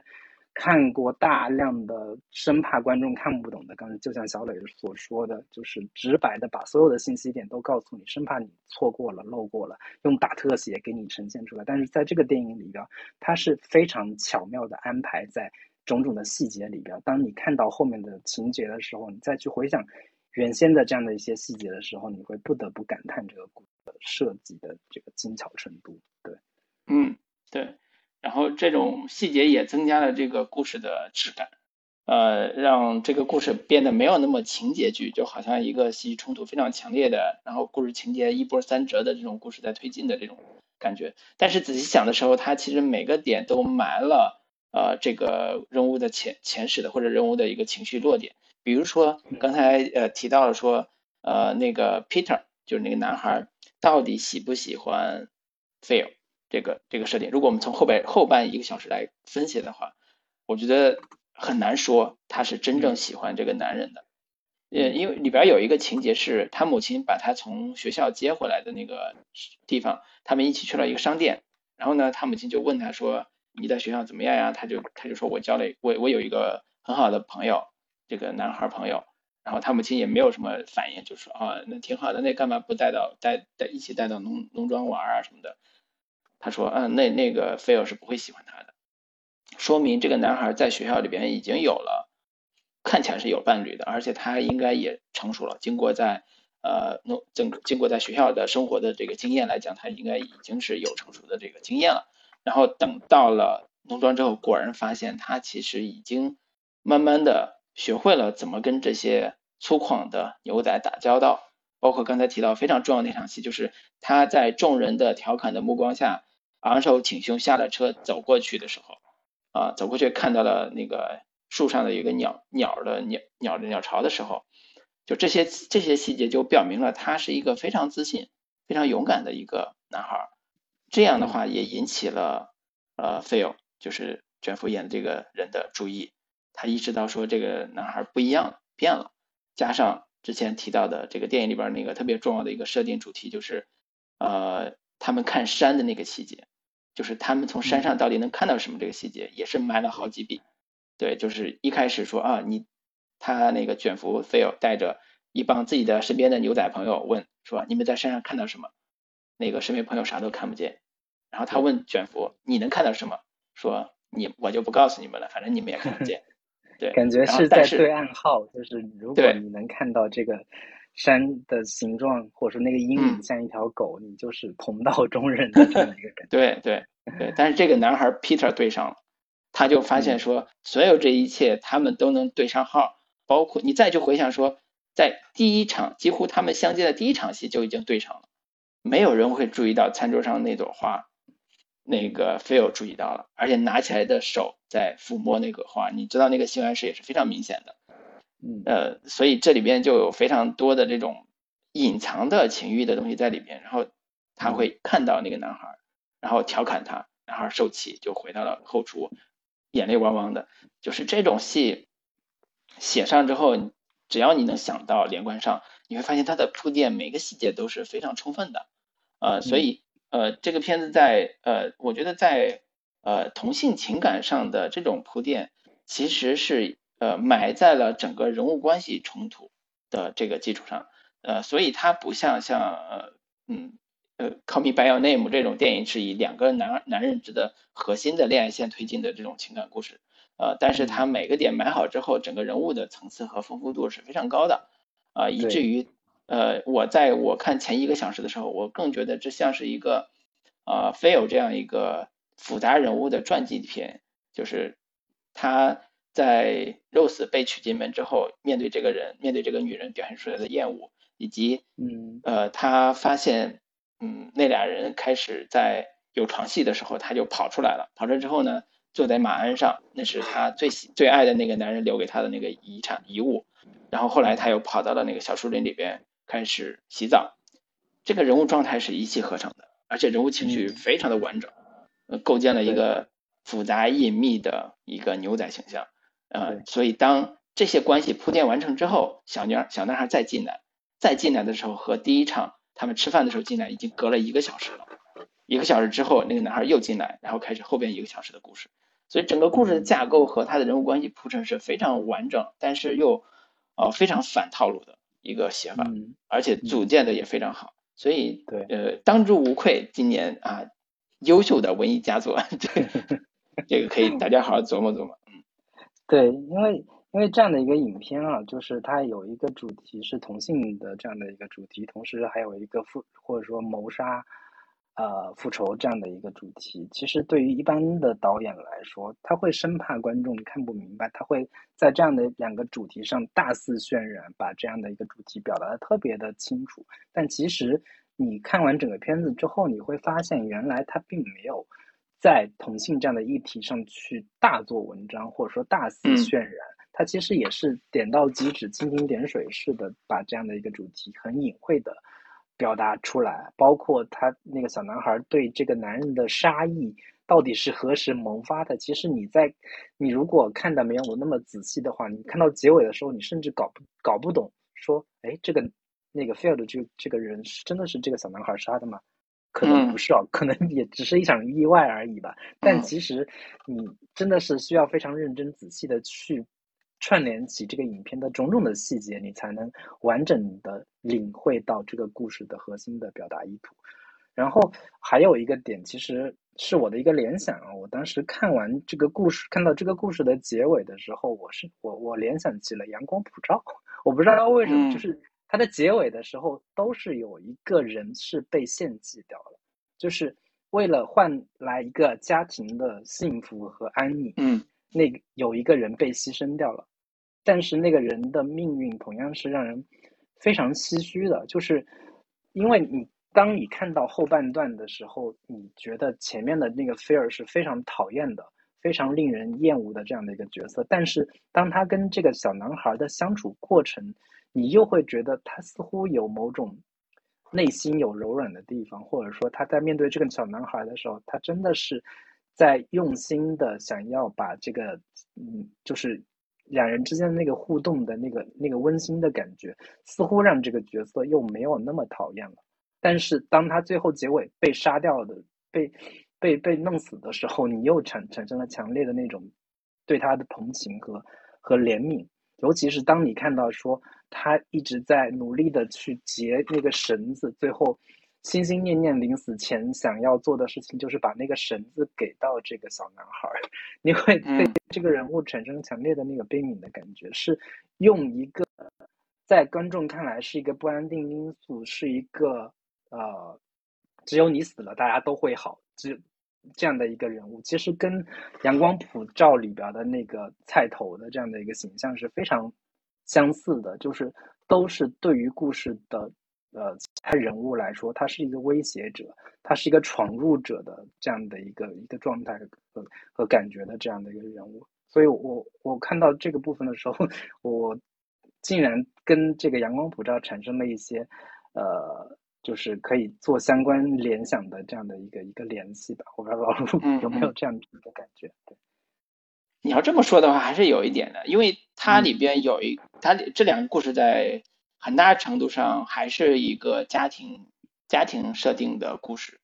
就是嗯。他们的家他们的关系是放在家庭环境里面去写的，所以嗯。这故事里边并全智力这故事里边其实并不是只是交代呃 Phil 和 Peter 的关系，而是说 Phil 和整个家庭的关系是非常非常重要的。甚至连只出现几场戏的他的那个爸爸妈妈那个戏也是非常重要的。你看他爸爸妈妈穿着也是文明式的，就是西装革履的，然后也非常现代的这种皮这种这种文明的这种状态。然后他的呃读了哈呃耶鲁大学的这个儿子反而是肮脏不堪的穿一一直穿着那个牛仔服还而且还不洗澡的这个状态，就是所有这些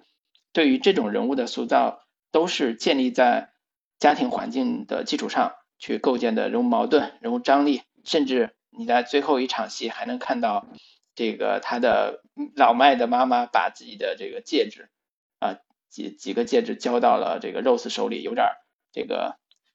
交托权力的这种感觉，其实呃，好像菲欧走了，整个家庭就变得更好了，更稳定了。嗯，也也了却了所谓的心愿吧，了却了这个家庭的一些心愿。嗯，对，尤其是那个结尾的时候，就是当那个小男孩 Peter 看，就是在窗口看到父母参加完葬礼回来，在楼下。紧紧的拥抱在一起的那个时候，其实那个那个场面或者说那个镜头是非常意味深长的。我我我试着去揣揣度这个小男孩的内心状态，他是终于松了一口气，说觉得我所做做的这一切都是有有意义的、有价值的。我默默的守护了我的这个母亲和这个男人的幸福生活、家庭的幸福，对。还是说他在那个时刻想起，或者说在在内心深处某个某个角落想起了这个菲尔菲尔的这个人，想想他似乎也挺可怜的，他为了他们的幸福，只能被被被抹去了，被被被干掉了。他内心会不会产生一点点愧疚感，或者说对菲尔这个人物产生一些怜悯感，或者说，嗯，对观众而言，这样的一个镜头，至少对我来说，其实是非常。啊，和意味深长的。其实我，在我看来，我我在心里深深的为菲尔的这个这个人物的死去而感到，呃，惋惜，惋 惜，甚或者说感到有一点，这个人物好好好好让人同情，好让人感到可怜的这样的一个感觉。其实，所以看到这个结尾，其实他的他的这个收的这个力度，其实是非常强烈的，是带给我强烈的一个情感冲击的。是，嗯，是，其实呃，在最后那个呃，Peter 的那个看到他父母拥抱在一起那个镜头之前，呃，有你你如果从这个角度来看的话，菲尔是被牺牲的，呃，然后再去想他们在嗯那个所谓的马斯里边那个最有情欲感的那场抽烟那个戏的时候，你觉得那是不寒而栗的？再想想那个情景是不寒而栗的，虽然那一场戏拍的极其的。呃，暧昧，然后两人，嗯，包括那个 Peter 为他卷烟，然后点着烟送到他的嘴边，然后两人互相抽，眼神对视的那种情情节是非常非常暧昧的，呃，甚至都没有所谓肉体关系，只是出现了一个性暗示的词儿，就是 naked，就是你们当时在一起是不是裸着去去他去救你的那种那种那种描述，但是那场戏。只有看完之后，你才觉得那场戏是不寒而栗的，因为那个可能极有可能是这个男孩的一种表演啊。我我觉得这些可能解读上都会出现更多元的这个情感的波动呃，所以呃这也是这个片子它值得回味的一个地方吧。然后如果我们嗯讲太多情节，可能呃都讲不完，今天都不一定能讲完，因为这个片子的细节非常非常多，甚至说它以细节来支撑整个故事的走向。嗯，所以我觉得这个细节部分我们可以聊到这里，然后，嗯，基本上呃优点部分我觉得可以呃最后再补一个小的趣味点吧，就是还是呃所谓的呃嗯男性凝视或者叫视听语言这个层面，呃比如说里边的音乐是我觉得用的特别的有意思的，就是每个人都有一个主题的声音或者音乐，嗯。呃，Phil 是那个刚才讲那个琴，啊，然后对对，他特别喜欢弹班卓琴，这个是他孤独的象征，他一个人自弹自唱，自弹自娱自乐，然后而且他是不会在别人面前或者说大众面前说给大家表演一个，对对 对弹奏一曲，他只会在自己默默躺在黑暗的房间里面睡觉前自己弹弹奏一曲，对，然后这个琴呢也构成了他自己的一种符号，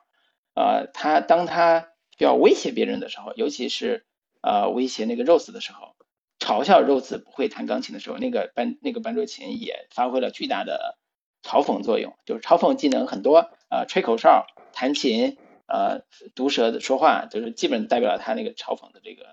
这个这个点。然后弹琴也是他人物身上非常重要的一个设定。Rose 是弹钢琴，他弹钢琴让我们想起来刚才提到那个钢琴师这个设定，但实际上他有他那个钢琴师里边那个设定是呃浑然天成的，就是人家那个女主是哑巴，就就三岁之后不再说话，但是但是呢，他决定不说话之后，他用钢琴来表达情感，所以钢琴是非常的流动感，非常的有情感这种艺术表现形式。啊，符合了我们那个那个普通人对音乐的或者对艺术的向往和想象。但是在这里边，钢琴成为啊女主 Rose 的这种丑态的展示的，或者她自己虚荣的某一种呃方式的展示。那这种钢琴也构成了这个故事里面非常重要的一个戏剧冲突的点。然后还有一个呃声音是呃只属于那个 Peter，就是那个梳子抠梳子的时候发出的那个噼噼声。那个声音非常的有意思，因为梳子是这个男孩梳头发的一个道具嘛，然后呃他特别注意自己的仪容，然后喜欢梳梳头发，但是那个他一紧张的时候就会把那个梳子发出噼噼的声音，抠那个梳子，然后每次他抠那个梳子的时候，你就知道这个人物的内心是极其的复杂、冲突、剧烈的时候，然后你能能揣测到他此时此刻在想什么。这些道具都非常好的给这些人物加分了，而且加了一些视听语言的趣味，呃，构成了特别丰富的一个呃视听上的一个效果，啊，更不要说这里边还有大量的自然景观、马的特写，以及马的特写和山山的这个光影之下的一个相似的感觉，都构成了非常微妙的情绪的对应点，有的时候是代表欲望的，有的时候代表的是自然界的那种联系的。啊，这些都构成了呃这个电影非常丰富的呃视觉意象和听觉意象。嗯嗯嗯，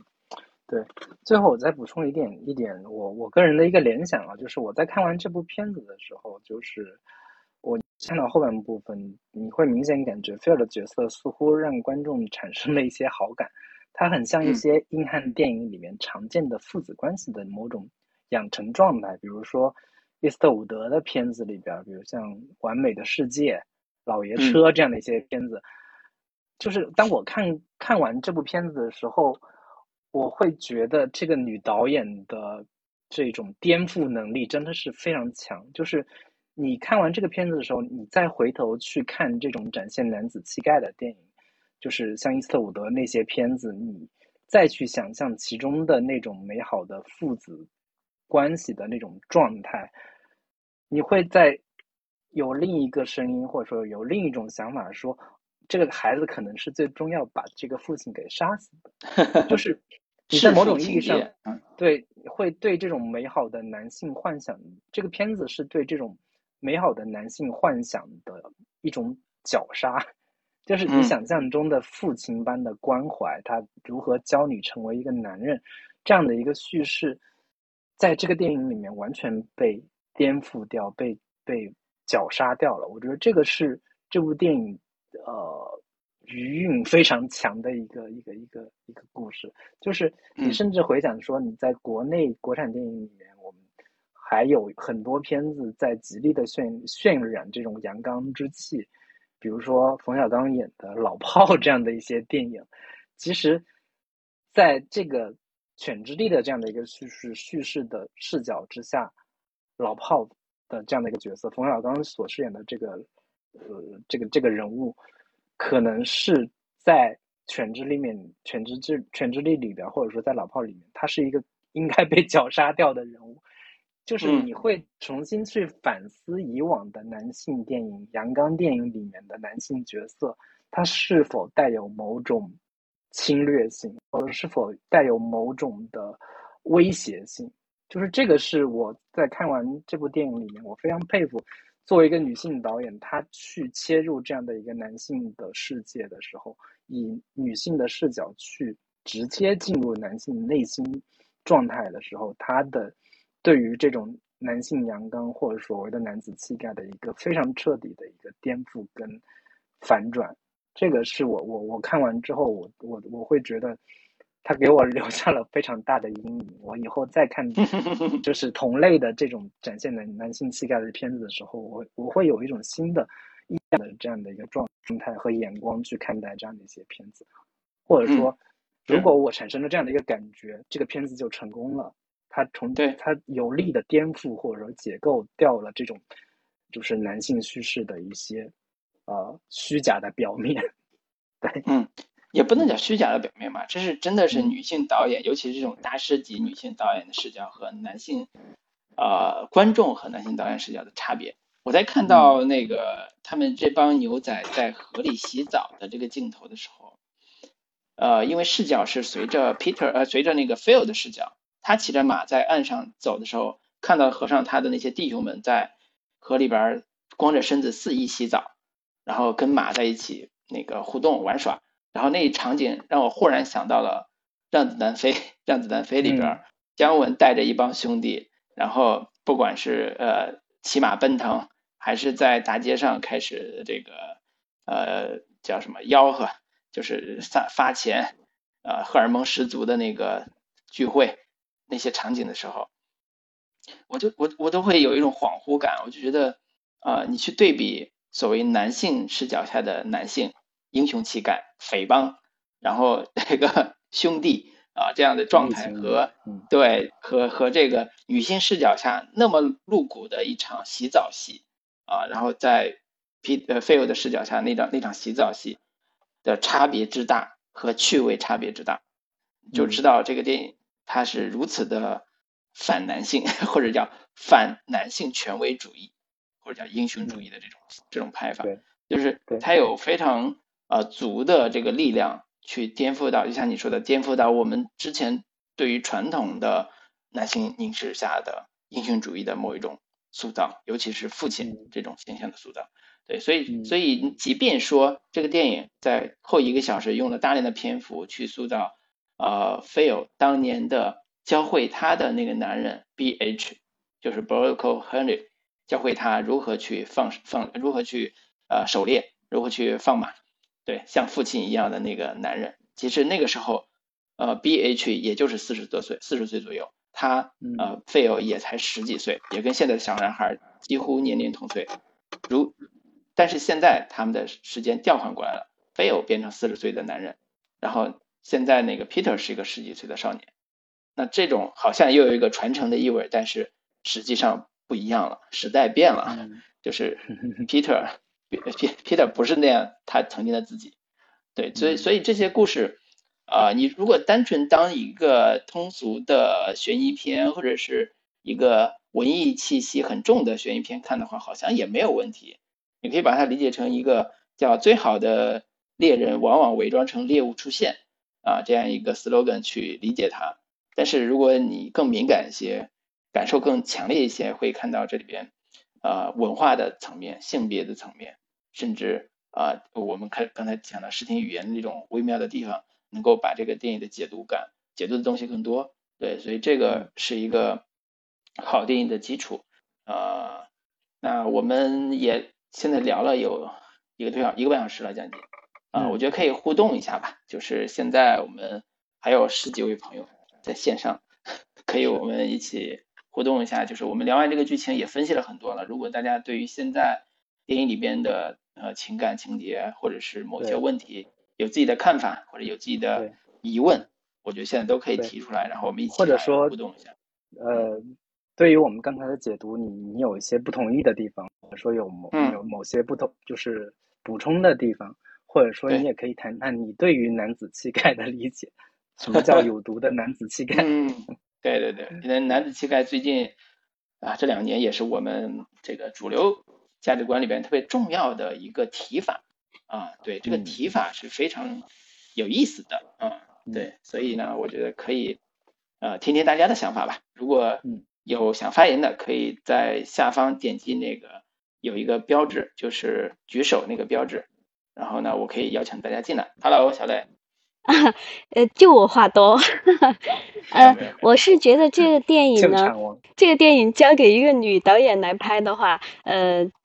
还是很有意思的。呃，反正我看这个女导演拍女性去凝视男性的这样一个，尤其是同性恋的，嗯，这样一个故事，我就感觉到，呃，其实男权社会。不光是压制女性，它也压制男性。比如说对这个男子气概的要求，就阻阻挡了菲尔，嗯，展现他自己敏感纤细的一面。你想，他读的是耶鲁大学的古典文学系，那他应该是一个内心很丰富、很敏感、细腻的人。然后还有就是男权社会的那种男人的面子思思想，就阻碍了乔治。更深刻的去体贴自己的妻子，因为在车上的时候，他妻子就告诉了他，嗯，自己弹的不好，但是在客人面前，他为了自己的面子，还是说我妻子钢琴弹得很好，而且叫得动自己的妻子，觉得自己挺有面子。然后还有第三点就是，男人的义务，这个好像也是对男人的一种规训吧，嗯。像 Peter，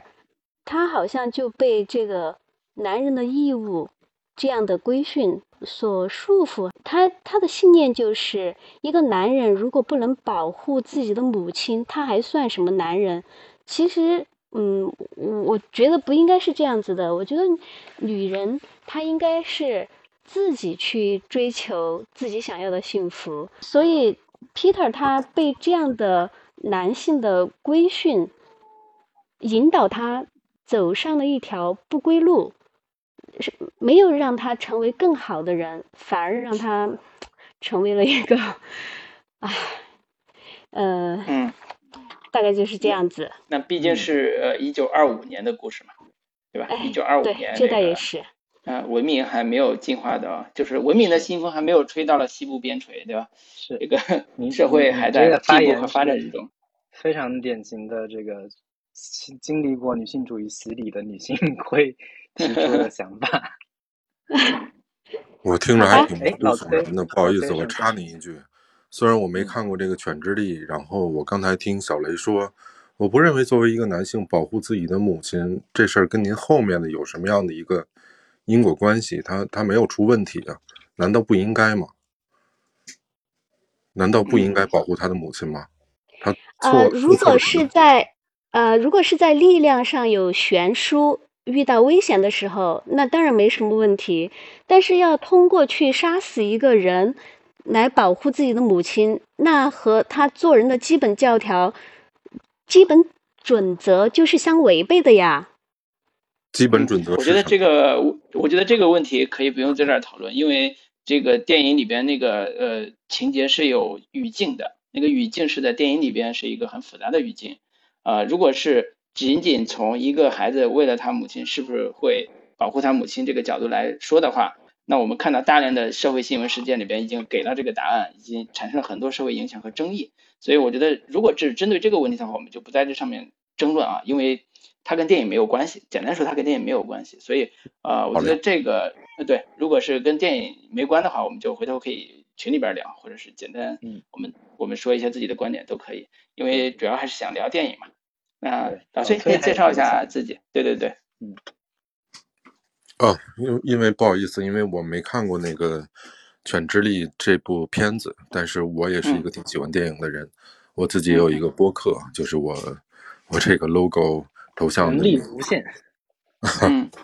对，无无意打扰。我刚才只是听那位朋友分享，我确实不在电影里面的那个场景和那个语境里面，我只单听这段话的时候，我觉得有问题，我想说，就是这样的一个，对，嗯，明白，明白，明白，感谢，感谢，感谢，我觉得挺好玩的。那个你博客也可以做一些直播，我觉得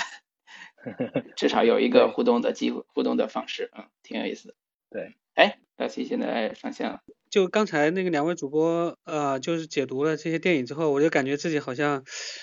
呃，就像又看了一遍一样。然后 这个这个我我我其中，嗯，我想到一些想到几个问想到一个问题啊，就是就是他整个的这个情节到后面的情节的转变啊，是从这个 Peter 他是不是有有有他自己的这个计划，用用什么样的办法去勾引甚至去去那个去接近这个菲尔，从而达到他的目的。呃，为什么电影它没有从，就是说，呃，用这样我们就是比较，呃，比较经常能够见到的这种情节的这种呃推进模式来写，而是就是中间那一段，我就觉得就是就是有点突兀嘛，就突然是这个受害人主动的去接近了这个杀人犯，然后导致自己自己被害。那如果不这样呢？不这样的，他这个他是不是要花更多的呃精力去设置一个更巧妙的一个情节，更自然的情节？或者说，那这是不是这个导演他的就是你们也讲到他的这个整个的呃就是导演的风格嘛？他就呃有意的把这个就拍得非常的克制和冷静。就没有把它，嗯，没有突出这个这个影片，它比如说能够吸引人的特质，那些什么呃悬疑性啊，或者是那些戏剧性啊，它都没有。那那是他有意的，就是为了这个风格服务才这么设置的，还是还是还是一个其他什么原因？就是这个这个可能也是导致我像这样就是说比较钝感的人啊，就看第一遍的时候，就这么就这么看过去了，然后我都甚至我都没有。不是很清楚到底发生了什么。我觉得可能老谢，呃，你你是呃，虽然咱们群里边那个看电影的都比较多，但是可能你看这类电影的这个呃呃时间不是特别多，就是或者叫看的不是特别的丰富，所以会觉得这里边的很多呃情节并没有你想象的那么的明快，因为呃如果按照正常，比如说我们按照呃，所谓正常情节剧的写法，像你刚才提那个问题，他一定会这么写，就是呃，第一场戏啊，就或者是前五分钟的戏，写到了那个 Phil 去餐馆看到了 Peter，然后嘲笑了 Peter，结果两人结下了梁子。结果呢，到了二十二十分钟的时候，或者二十五分钟的时候，那个 Peter 和他妈妈就已经住到了 Phil 他们家的庄园。然后呢，一群人住在家里边的时候，就 Phil 呃 Peter 就发现了他母亲被。那个非友欺负，然后埋下了仇恨的种子。直接呢，在后边导致有一个重要情节，就是 Peter 在忍无可忍，发现了那个他俩就起了剧剧烈的冲，他和非友起了剧烈的冲突，决定要干掉他。这时候发现他是个同性恋，然后利用自己的这个所谓的嗯这个特质啊，就是跟跟非友套了近乎，然后两人产生了所谓暧昧之情，最后把他干掉了。就这种情节剧的写法是一个典型的复仇戏的这个逻辑。但是它的确在调性上和人物呃或者叫情节主题上，它不是这个犬之力这种故事，不管是小说还是电影，这个故事的描述的重点。所以你看好多呃电影也好，或者文艺作品来讲也好，呃呃有一个经典的说法叫呃电影讲什么不重要，重要的是怎么讲，就是这个是一个。所谓文文艺理论，或者是呃后期的一个故事叙述的一种描述的状态，就是在电影讲述内容本身已经被所有的人讲述过了啊，或者用句极端的话说，莎士比亚之后就没有新故事了。那怎么讲故事，其实是呃每个人各取所各呃各取所长，或者是各自发光的一种一种一种艺术特质。所以怎么讲这个故事，就是电影和原小说作者他们的一个。个人诉求、情感诉求，或者是叙事的这种技巧，所以这些都可以从这个角度去理解为什么这个电影这么讲故事，而不是像我刚才讲的，为什么这个电影不能按照情节剧拍一个更明朗的、更清晰的故事？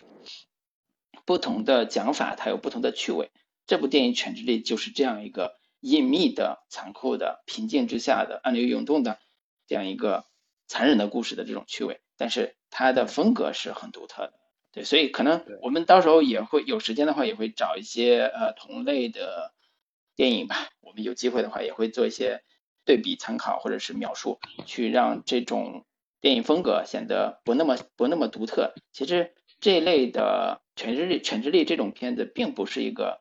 完全陌生的，好像好像谁都没拍过的，好像这种风格谁都没讲过的电影，不是，它也是有传承的，有一些所谓的这种呃。前史的，或者是之前有文艺作品的这种风格出现过的，嗯，呃，东西。对对，我我想补充这就这个，嗯，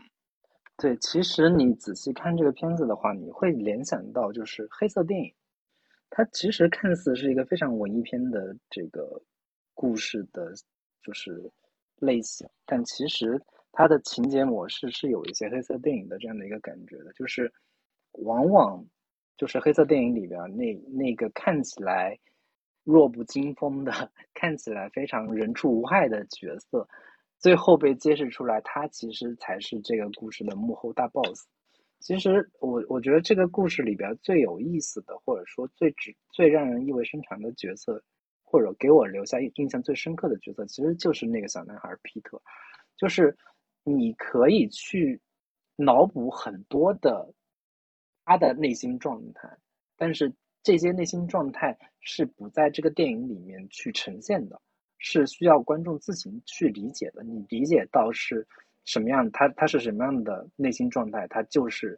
一个什么样的状态？就是你可以理解成他是一个完全冷酷无情的，他做的所有的这一切都是处心积虑想要把菲尔干掉的这样的一个年轻男孩，带有一些天才特质的年轻男孩，因为他涉世不深，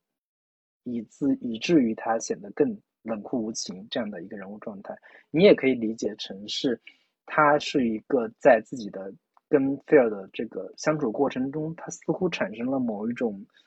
不忍，或者说甚至体会到了某一种父亲对待孩子的这样的一个状态，甚甚至你也可以理解出说，呃，脑补出来说，当菲尔跟他相处的时候，他对他产生了某一种男，就是情欲上的某种欲望跟投射，但是他最终还是为了自己的母亲。你可以理解成是他的恋母情节也好，还是其他什么什么样的一个心态也好，他还是要把这个任务完成。当他把这个任务完成之后，他内心有巨大的歉疚也好，还是说他的内心有巨大的满足跟充实。我觉得所有的这些复杂的内心情绪，其实都是在这个故事底下的。这些这个故事按表表层底下的所有这些东西，你都可以通过自己的脑补，通过自己的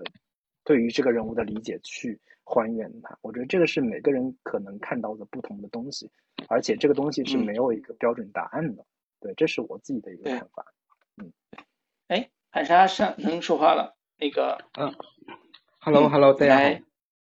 Hello，啊，两位老，两位老，两位老师好。呃，我还没看过这个《犬之力》，正准备看一看。尤其是两位老师讲了这么这么多的一些细节，我觉得电影的魅力就在于这些，呃。精致的这些这些细节，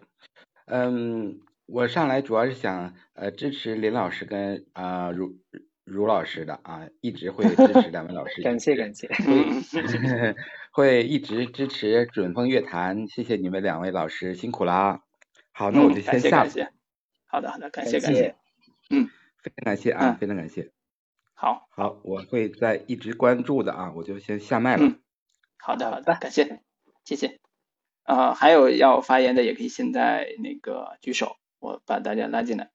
然后有问题的也可以现在那个崔老师。Hello，大家好。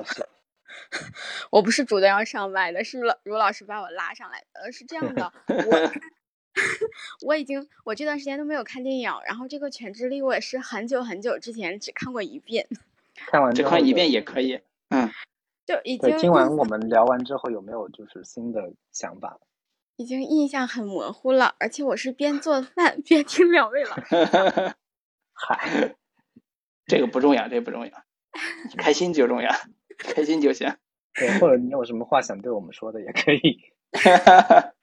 最后要要最后十分钟要告个白啥的吗？啊，最后十分钟就是开始要表白了，是吧？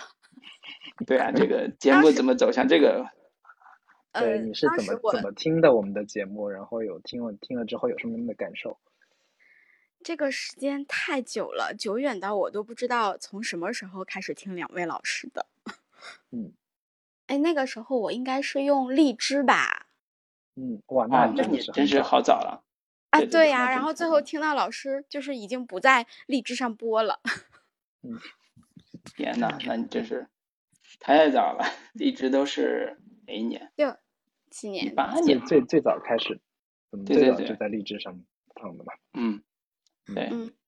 呃，就是，但是是这样的。关于电影，我倒是没有什么特别的想法，就因为其实很模糊了。呃，就是我还我只记得我还蛮喜欢这个电影的，就很多细节真的就是，就是它很精致，就是很值得你去深挖。然后当时做饭的时候，我在听老师讲的时候，我做饭真的就是突然冒出来一个念头，这是真实的。我希望两位老师做节目可以做到老，长长久久，做到我们七老八十的时候。哎呀，是要累有点。我在。嗯，我一直觉得，其实我在两位老师的那个群里面，作为粉丝是一个非常不称职的粉丝，因为其实我的观影量很少，然后属于那种文化文化层次很低的，没有什么特别想法的人。嗯，可能嗯以后我努努力，让自己有一点文化，然后以后直播的时候能多和两位老师聊一点，尤其是等到七老八十的时候，就是人生阅历已经很丰富了，再加上很巨大的观影量，我觉得。嗯，可以更好的跟大家，然后跟两位老师一起聊，然后想一想，嗯，那个画面就感觉很美好。嗯，这个这这个是真实的，不是我临场发挥的。这个真的是我听老师，就是刚刚在听老师两位老师节目的时候，然后突然冒出来的念头。就是我真的很喜喜欢两位老师，怎么说呢？就是我喜欢老师两位老师给我的感觉。就是很平和，尤其是在就是这个世界很动荡，然后你还你会看到很多人就是特别没有底线。就是我有的时候我就会在群里发，我说人类毁灭吧。就是有的时候你看到那么无耻，然后那么自私自利的人类，你就会觉得就是人类真的不值得活在地球上。当然，世界上也有很多美好的。人，然后也有很幸福的陌生人带给你的美好，有那些时刻，但是你都不会因为这些时刻而觉得啊，人类还是存在在地球上吧？没有。但是两位老师就是给我的感觉是让我感觉到特别平和的，然后让我觉得嗯，就是难得的一丝宁静吧。对，所以我特别喜欢两位老师。其实也不是因为两两位老师点评做的有，就是哎呀。这是这 做的不太好，但是不要补充了，前面说的挺好。对，我没有说两位老师点评的不好，就就是可能两方面我更喜欢，就是两位老师给我的感觉吧。嗯，说的对，说的对，就是影评做的一般，但是人不错，就这个也行。感谢感谢感谢。没有影评也做的很好呀，就是嗯讲的很多细节上的东西，可能我看电影的时候就是完全想不到的，然后从两位老师这里就可以听到。嗯，对我来说就是一个非常好的影评。是是是是，我觉得哎，其实我们不管是啊群里边也好，大家私下互动也好，就是哎呀，不要试图比肩我们的脚步嘛，对吧？这个。不在这 儿，对吧？这个不重要，就是重要是一起成长，是吧？嗯，其实你看，你看的比我早，我是最近才看的，你你你还去年啥时候你都看了，对，所以这个嗯不在这儿，就是我觉得对对对，其实好多我觉得群里边好多人比我们看的多，看的广啊，可能深度都有。其实是我们可能也就是多努力一下，做了个节目，做了个播客。把大家聚在一起能互动一下，聚在一起能聊聊天儿，多分享分享，可能也就是占了这点便宜吧。所以你说要是说平和呀，包括对现在社会发生的事件的这种态度啊，你说激烈都有，但是呃没到厌世那个地步。你每次看到一部好电影，每次看到一个值得你庆幸的温暖的时刻，你觉得这个世界还是有救的。只是说你不能把这个世界拱手让给那些坏人，对吧？那些恶人。那那这个世界你不尽责任，那那你你你说这个世界坏了，那那也那自找的嘛，对吧？所以我觉得，呃，也不是说不做沉默的大大多数，而是做一个理性的，能够在这个社会上有担当的人。那不管哪方面担当，可能都对我们每个人都有益吧。啊，不管是我们做节目也好，还是跟大家聊天也好，你这么感受就这么多。你这么开，还有电影。你这么开我，好像我有忧郁症一样。我 觉得我是我是那种悲观的乐观主义者。嗯嗯，差不多吧，都都是的。嗯嗯，好，那还有谁可以再互动的？我们还有几分钟时间，就我还能说两句。哎，好，来，老谢。就。呃，我下面说的话可能会会导致那个招致反感哈，是这样的，就是 你你考虑清楚。对，我就觉得我这个对这个所谓的在男权社会男权社会之中的这个女性的感受啊，我我不知道是是不是我的这个过于直男属性了或者怎么样，我我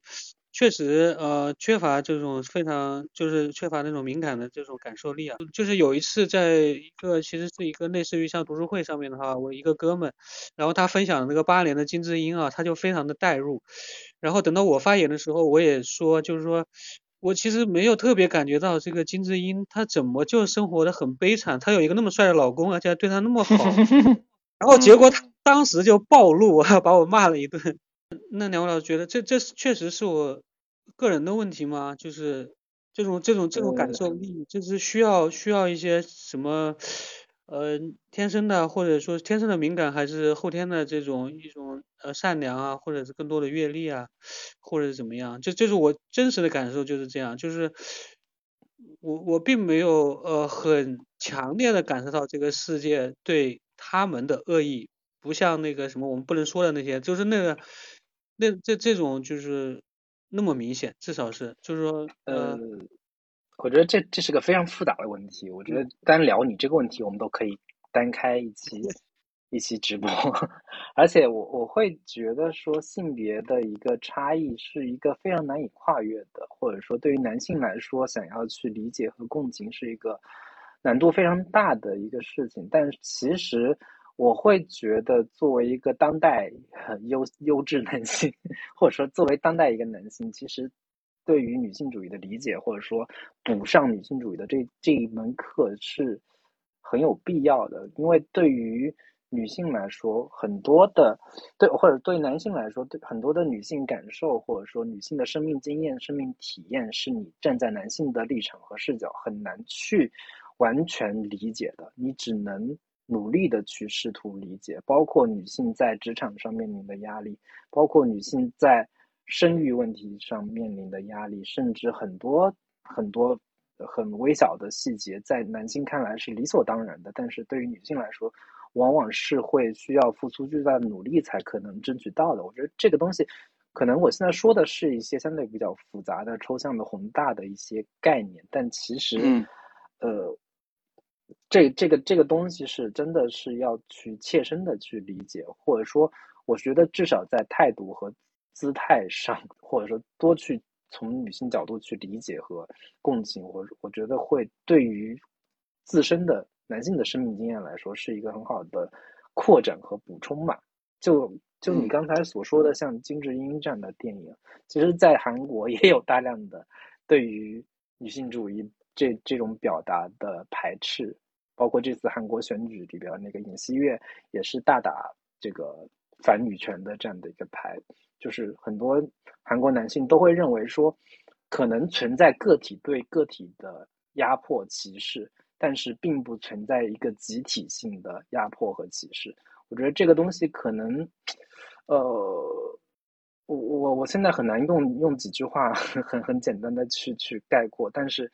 很多男韩国男性的想法可能跟你的想法是一样的，因为你可能在大城市里面，我们看到很多女性在各种职场上，或者说在各种领域都取得了很好的成就和地位。从消费主义的世界来说，大量的这个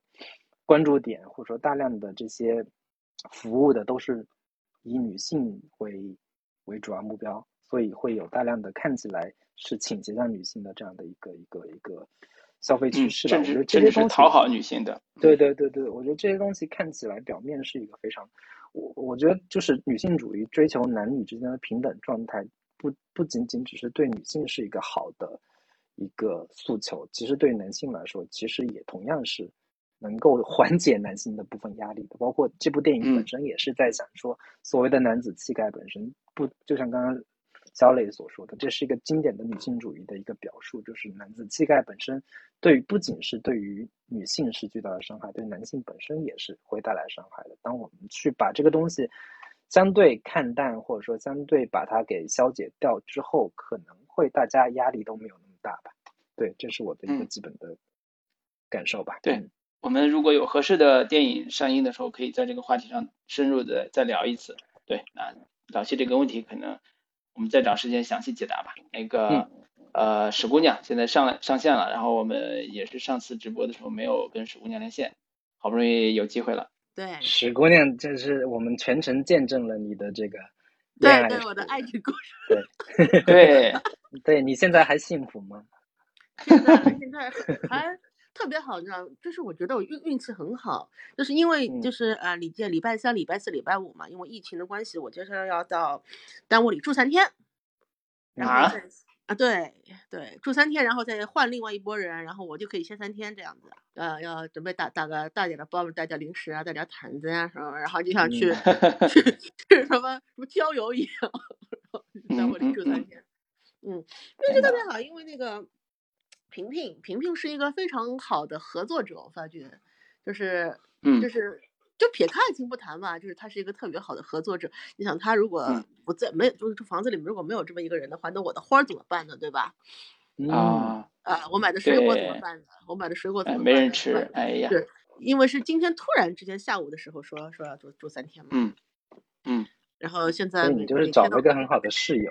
对，就不说。爱情嘛，不说长得帅吧，他也是一个很好的室友。然 后那个现在因为狗粮撒的，因为他他现在 是程序员，现在他是在家办公啊。对，然后每天基本上就晚饭是他做的，嘿，哦，早饭早饭也是。他做的，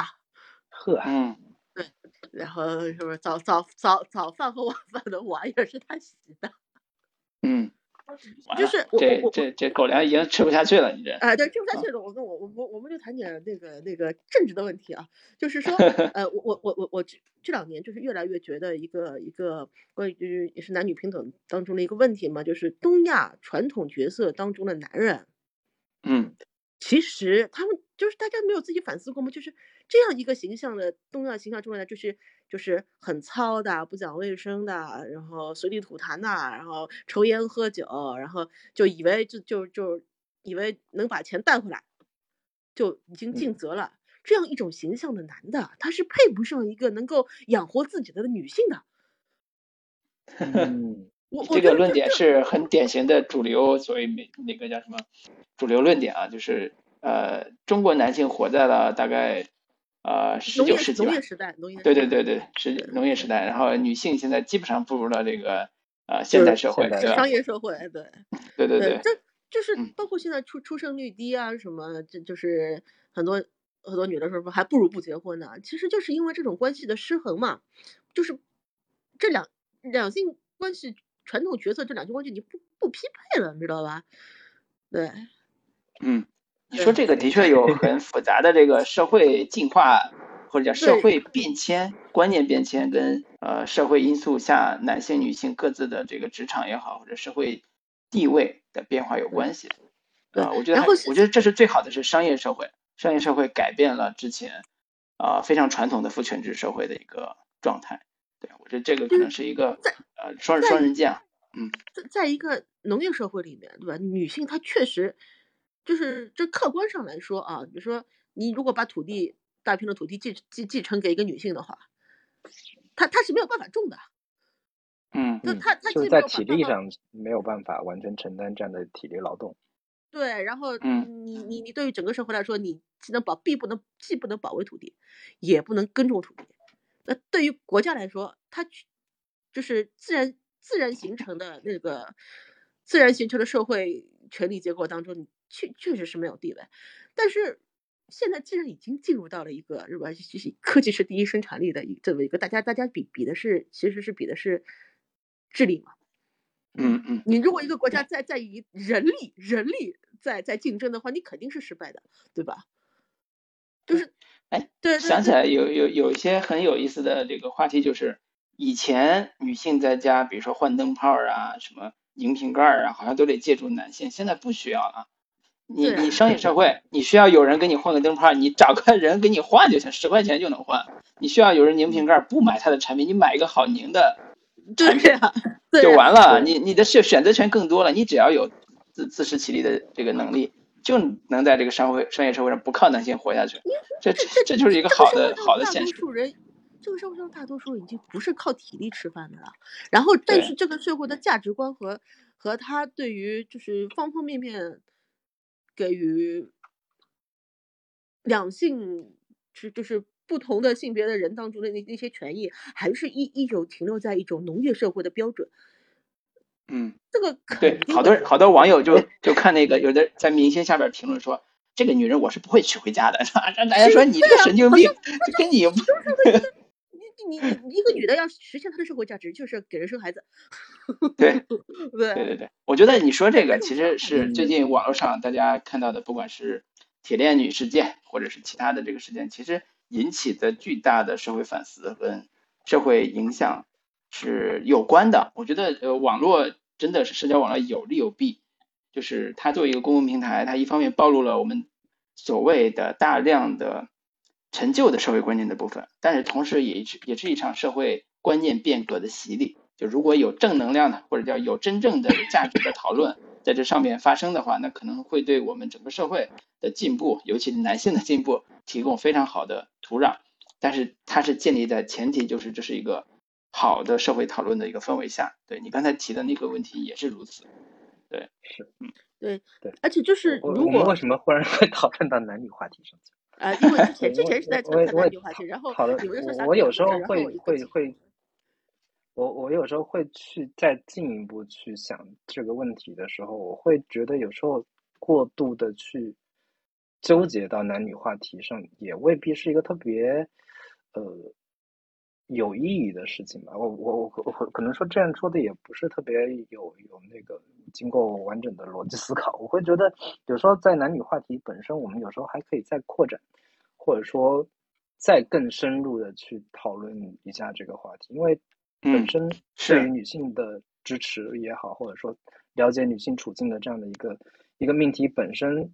已经现在成了一个非常主流的、非常时代最强音式的这样的一个表达。你说这个话是一个非常安全的、非常呃。不会被受到攻击跟指责的这样的一句话，包括男性去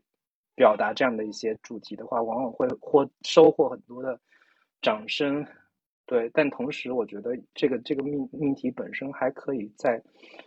再进一步深入吧，进进一步深入或者说进一步扩展。包括你刚刚提到的说，似乎对于男性对于女性来说，我也不用去依靠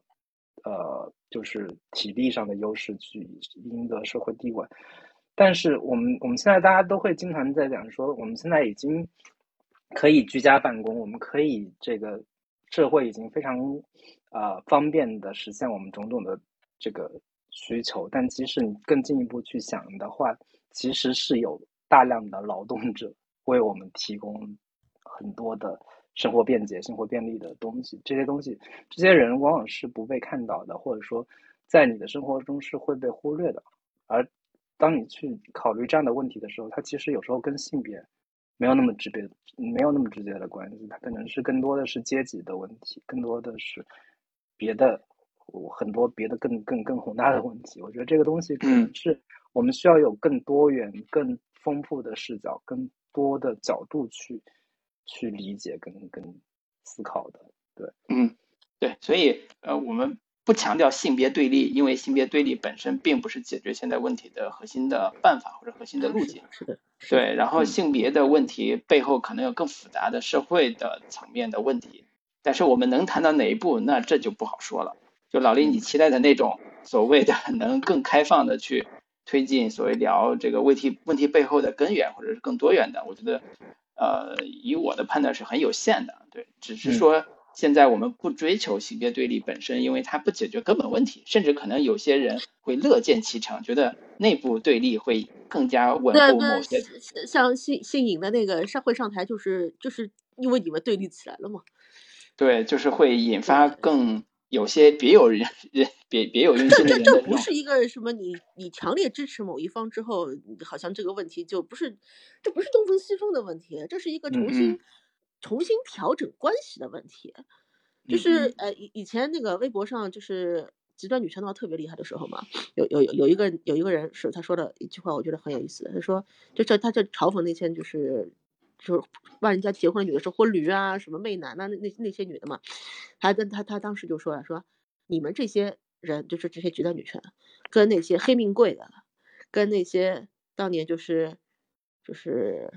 呃打。你知道那个无产阶级，无产阶级闹革命，然后就是，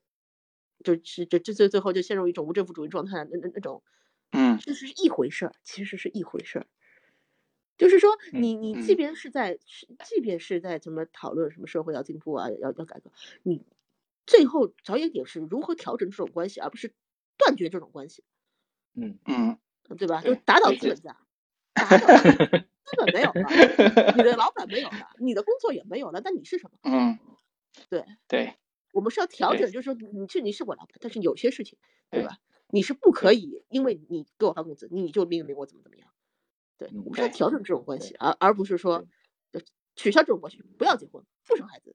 对，时至今日，这个或者杀光白人，或者杀光黑人，杀到自己家。改良改良与革命的这个议题，对对对 对，最后告别革命，日子还是要过下去。最后你终最终归于平静的时候，革命的那些能量释放。完了之后，你还是要陷入某种规则里面，而这种规则是个什么样子的？这个这个是革命的最终的结果，而不是这个就是杀了多少人。这个就是你们这种这个小资产阶级的局限性。对，你们只只会改良，改良没有出路，是吧？但但你你看这个发达国家。必然是小资产阶级很多的国家，小资产阶级人数众多的国家呀。这个这个话题我们就就聊到这里了。我们这个今天的直播时间也已经超时了。对，嗯，好的。不过很开心，很开心，对，很开心跟史姑娘聊着这个问题。对对对对对，然后这个 下次聊点别的，别老说这个也没什么意思。我我近期要聊的，我我我近期跟跟平平一起看的电影是什么？Don't Look Up，嗯，他看的挺挺乐啊。啊啊，他看的挺累的。对对对，这个反正这个也挺烂的这片儿。然后然后今天很不高兴，今天很不高兴的一件事是，好像那个 Neil 被封杀了。啊对啊对呀，基努里维斯。对对。嗯。你看这社会这么多元，对吧？对对。转服也快了吧？谁知道呢？这个。这个我觉得我们就下次再再单单开一期直播聊一聊这些是个敏感话题。对，好，好，那就这样哈。行吧，拜拜，拜拜。对，感谢大家跟我们一起度过的这个两个多小时的时间。我们今天美好的夜晚，嗯，对，短暂的。对，今天的直播就先跟大家聊到这里。对，今天的直播人数反正也不是特别多。我希望以后是我们的这个宣传不到位，还是这个节目本身质量 有问题？希望大家以后就是下次直播的话，我们提前发出公告，然后这个希望大家多多踊跃加入我们的这个讨论跟聊天中来。对，这样我们也会更有动力去多做一些直播动跟大家聊天。对对，因为我们这也是我们喜马拉雅第一期嘛，那个后续还是会有的。呃，也许以后频次也会比现在高很多啊！我们也希望大家多多支持吧。嗯嗯，好，那就跟大家说再见。好，拜拜，拜拜。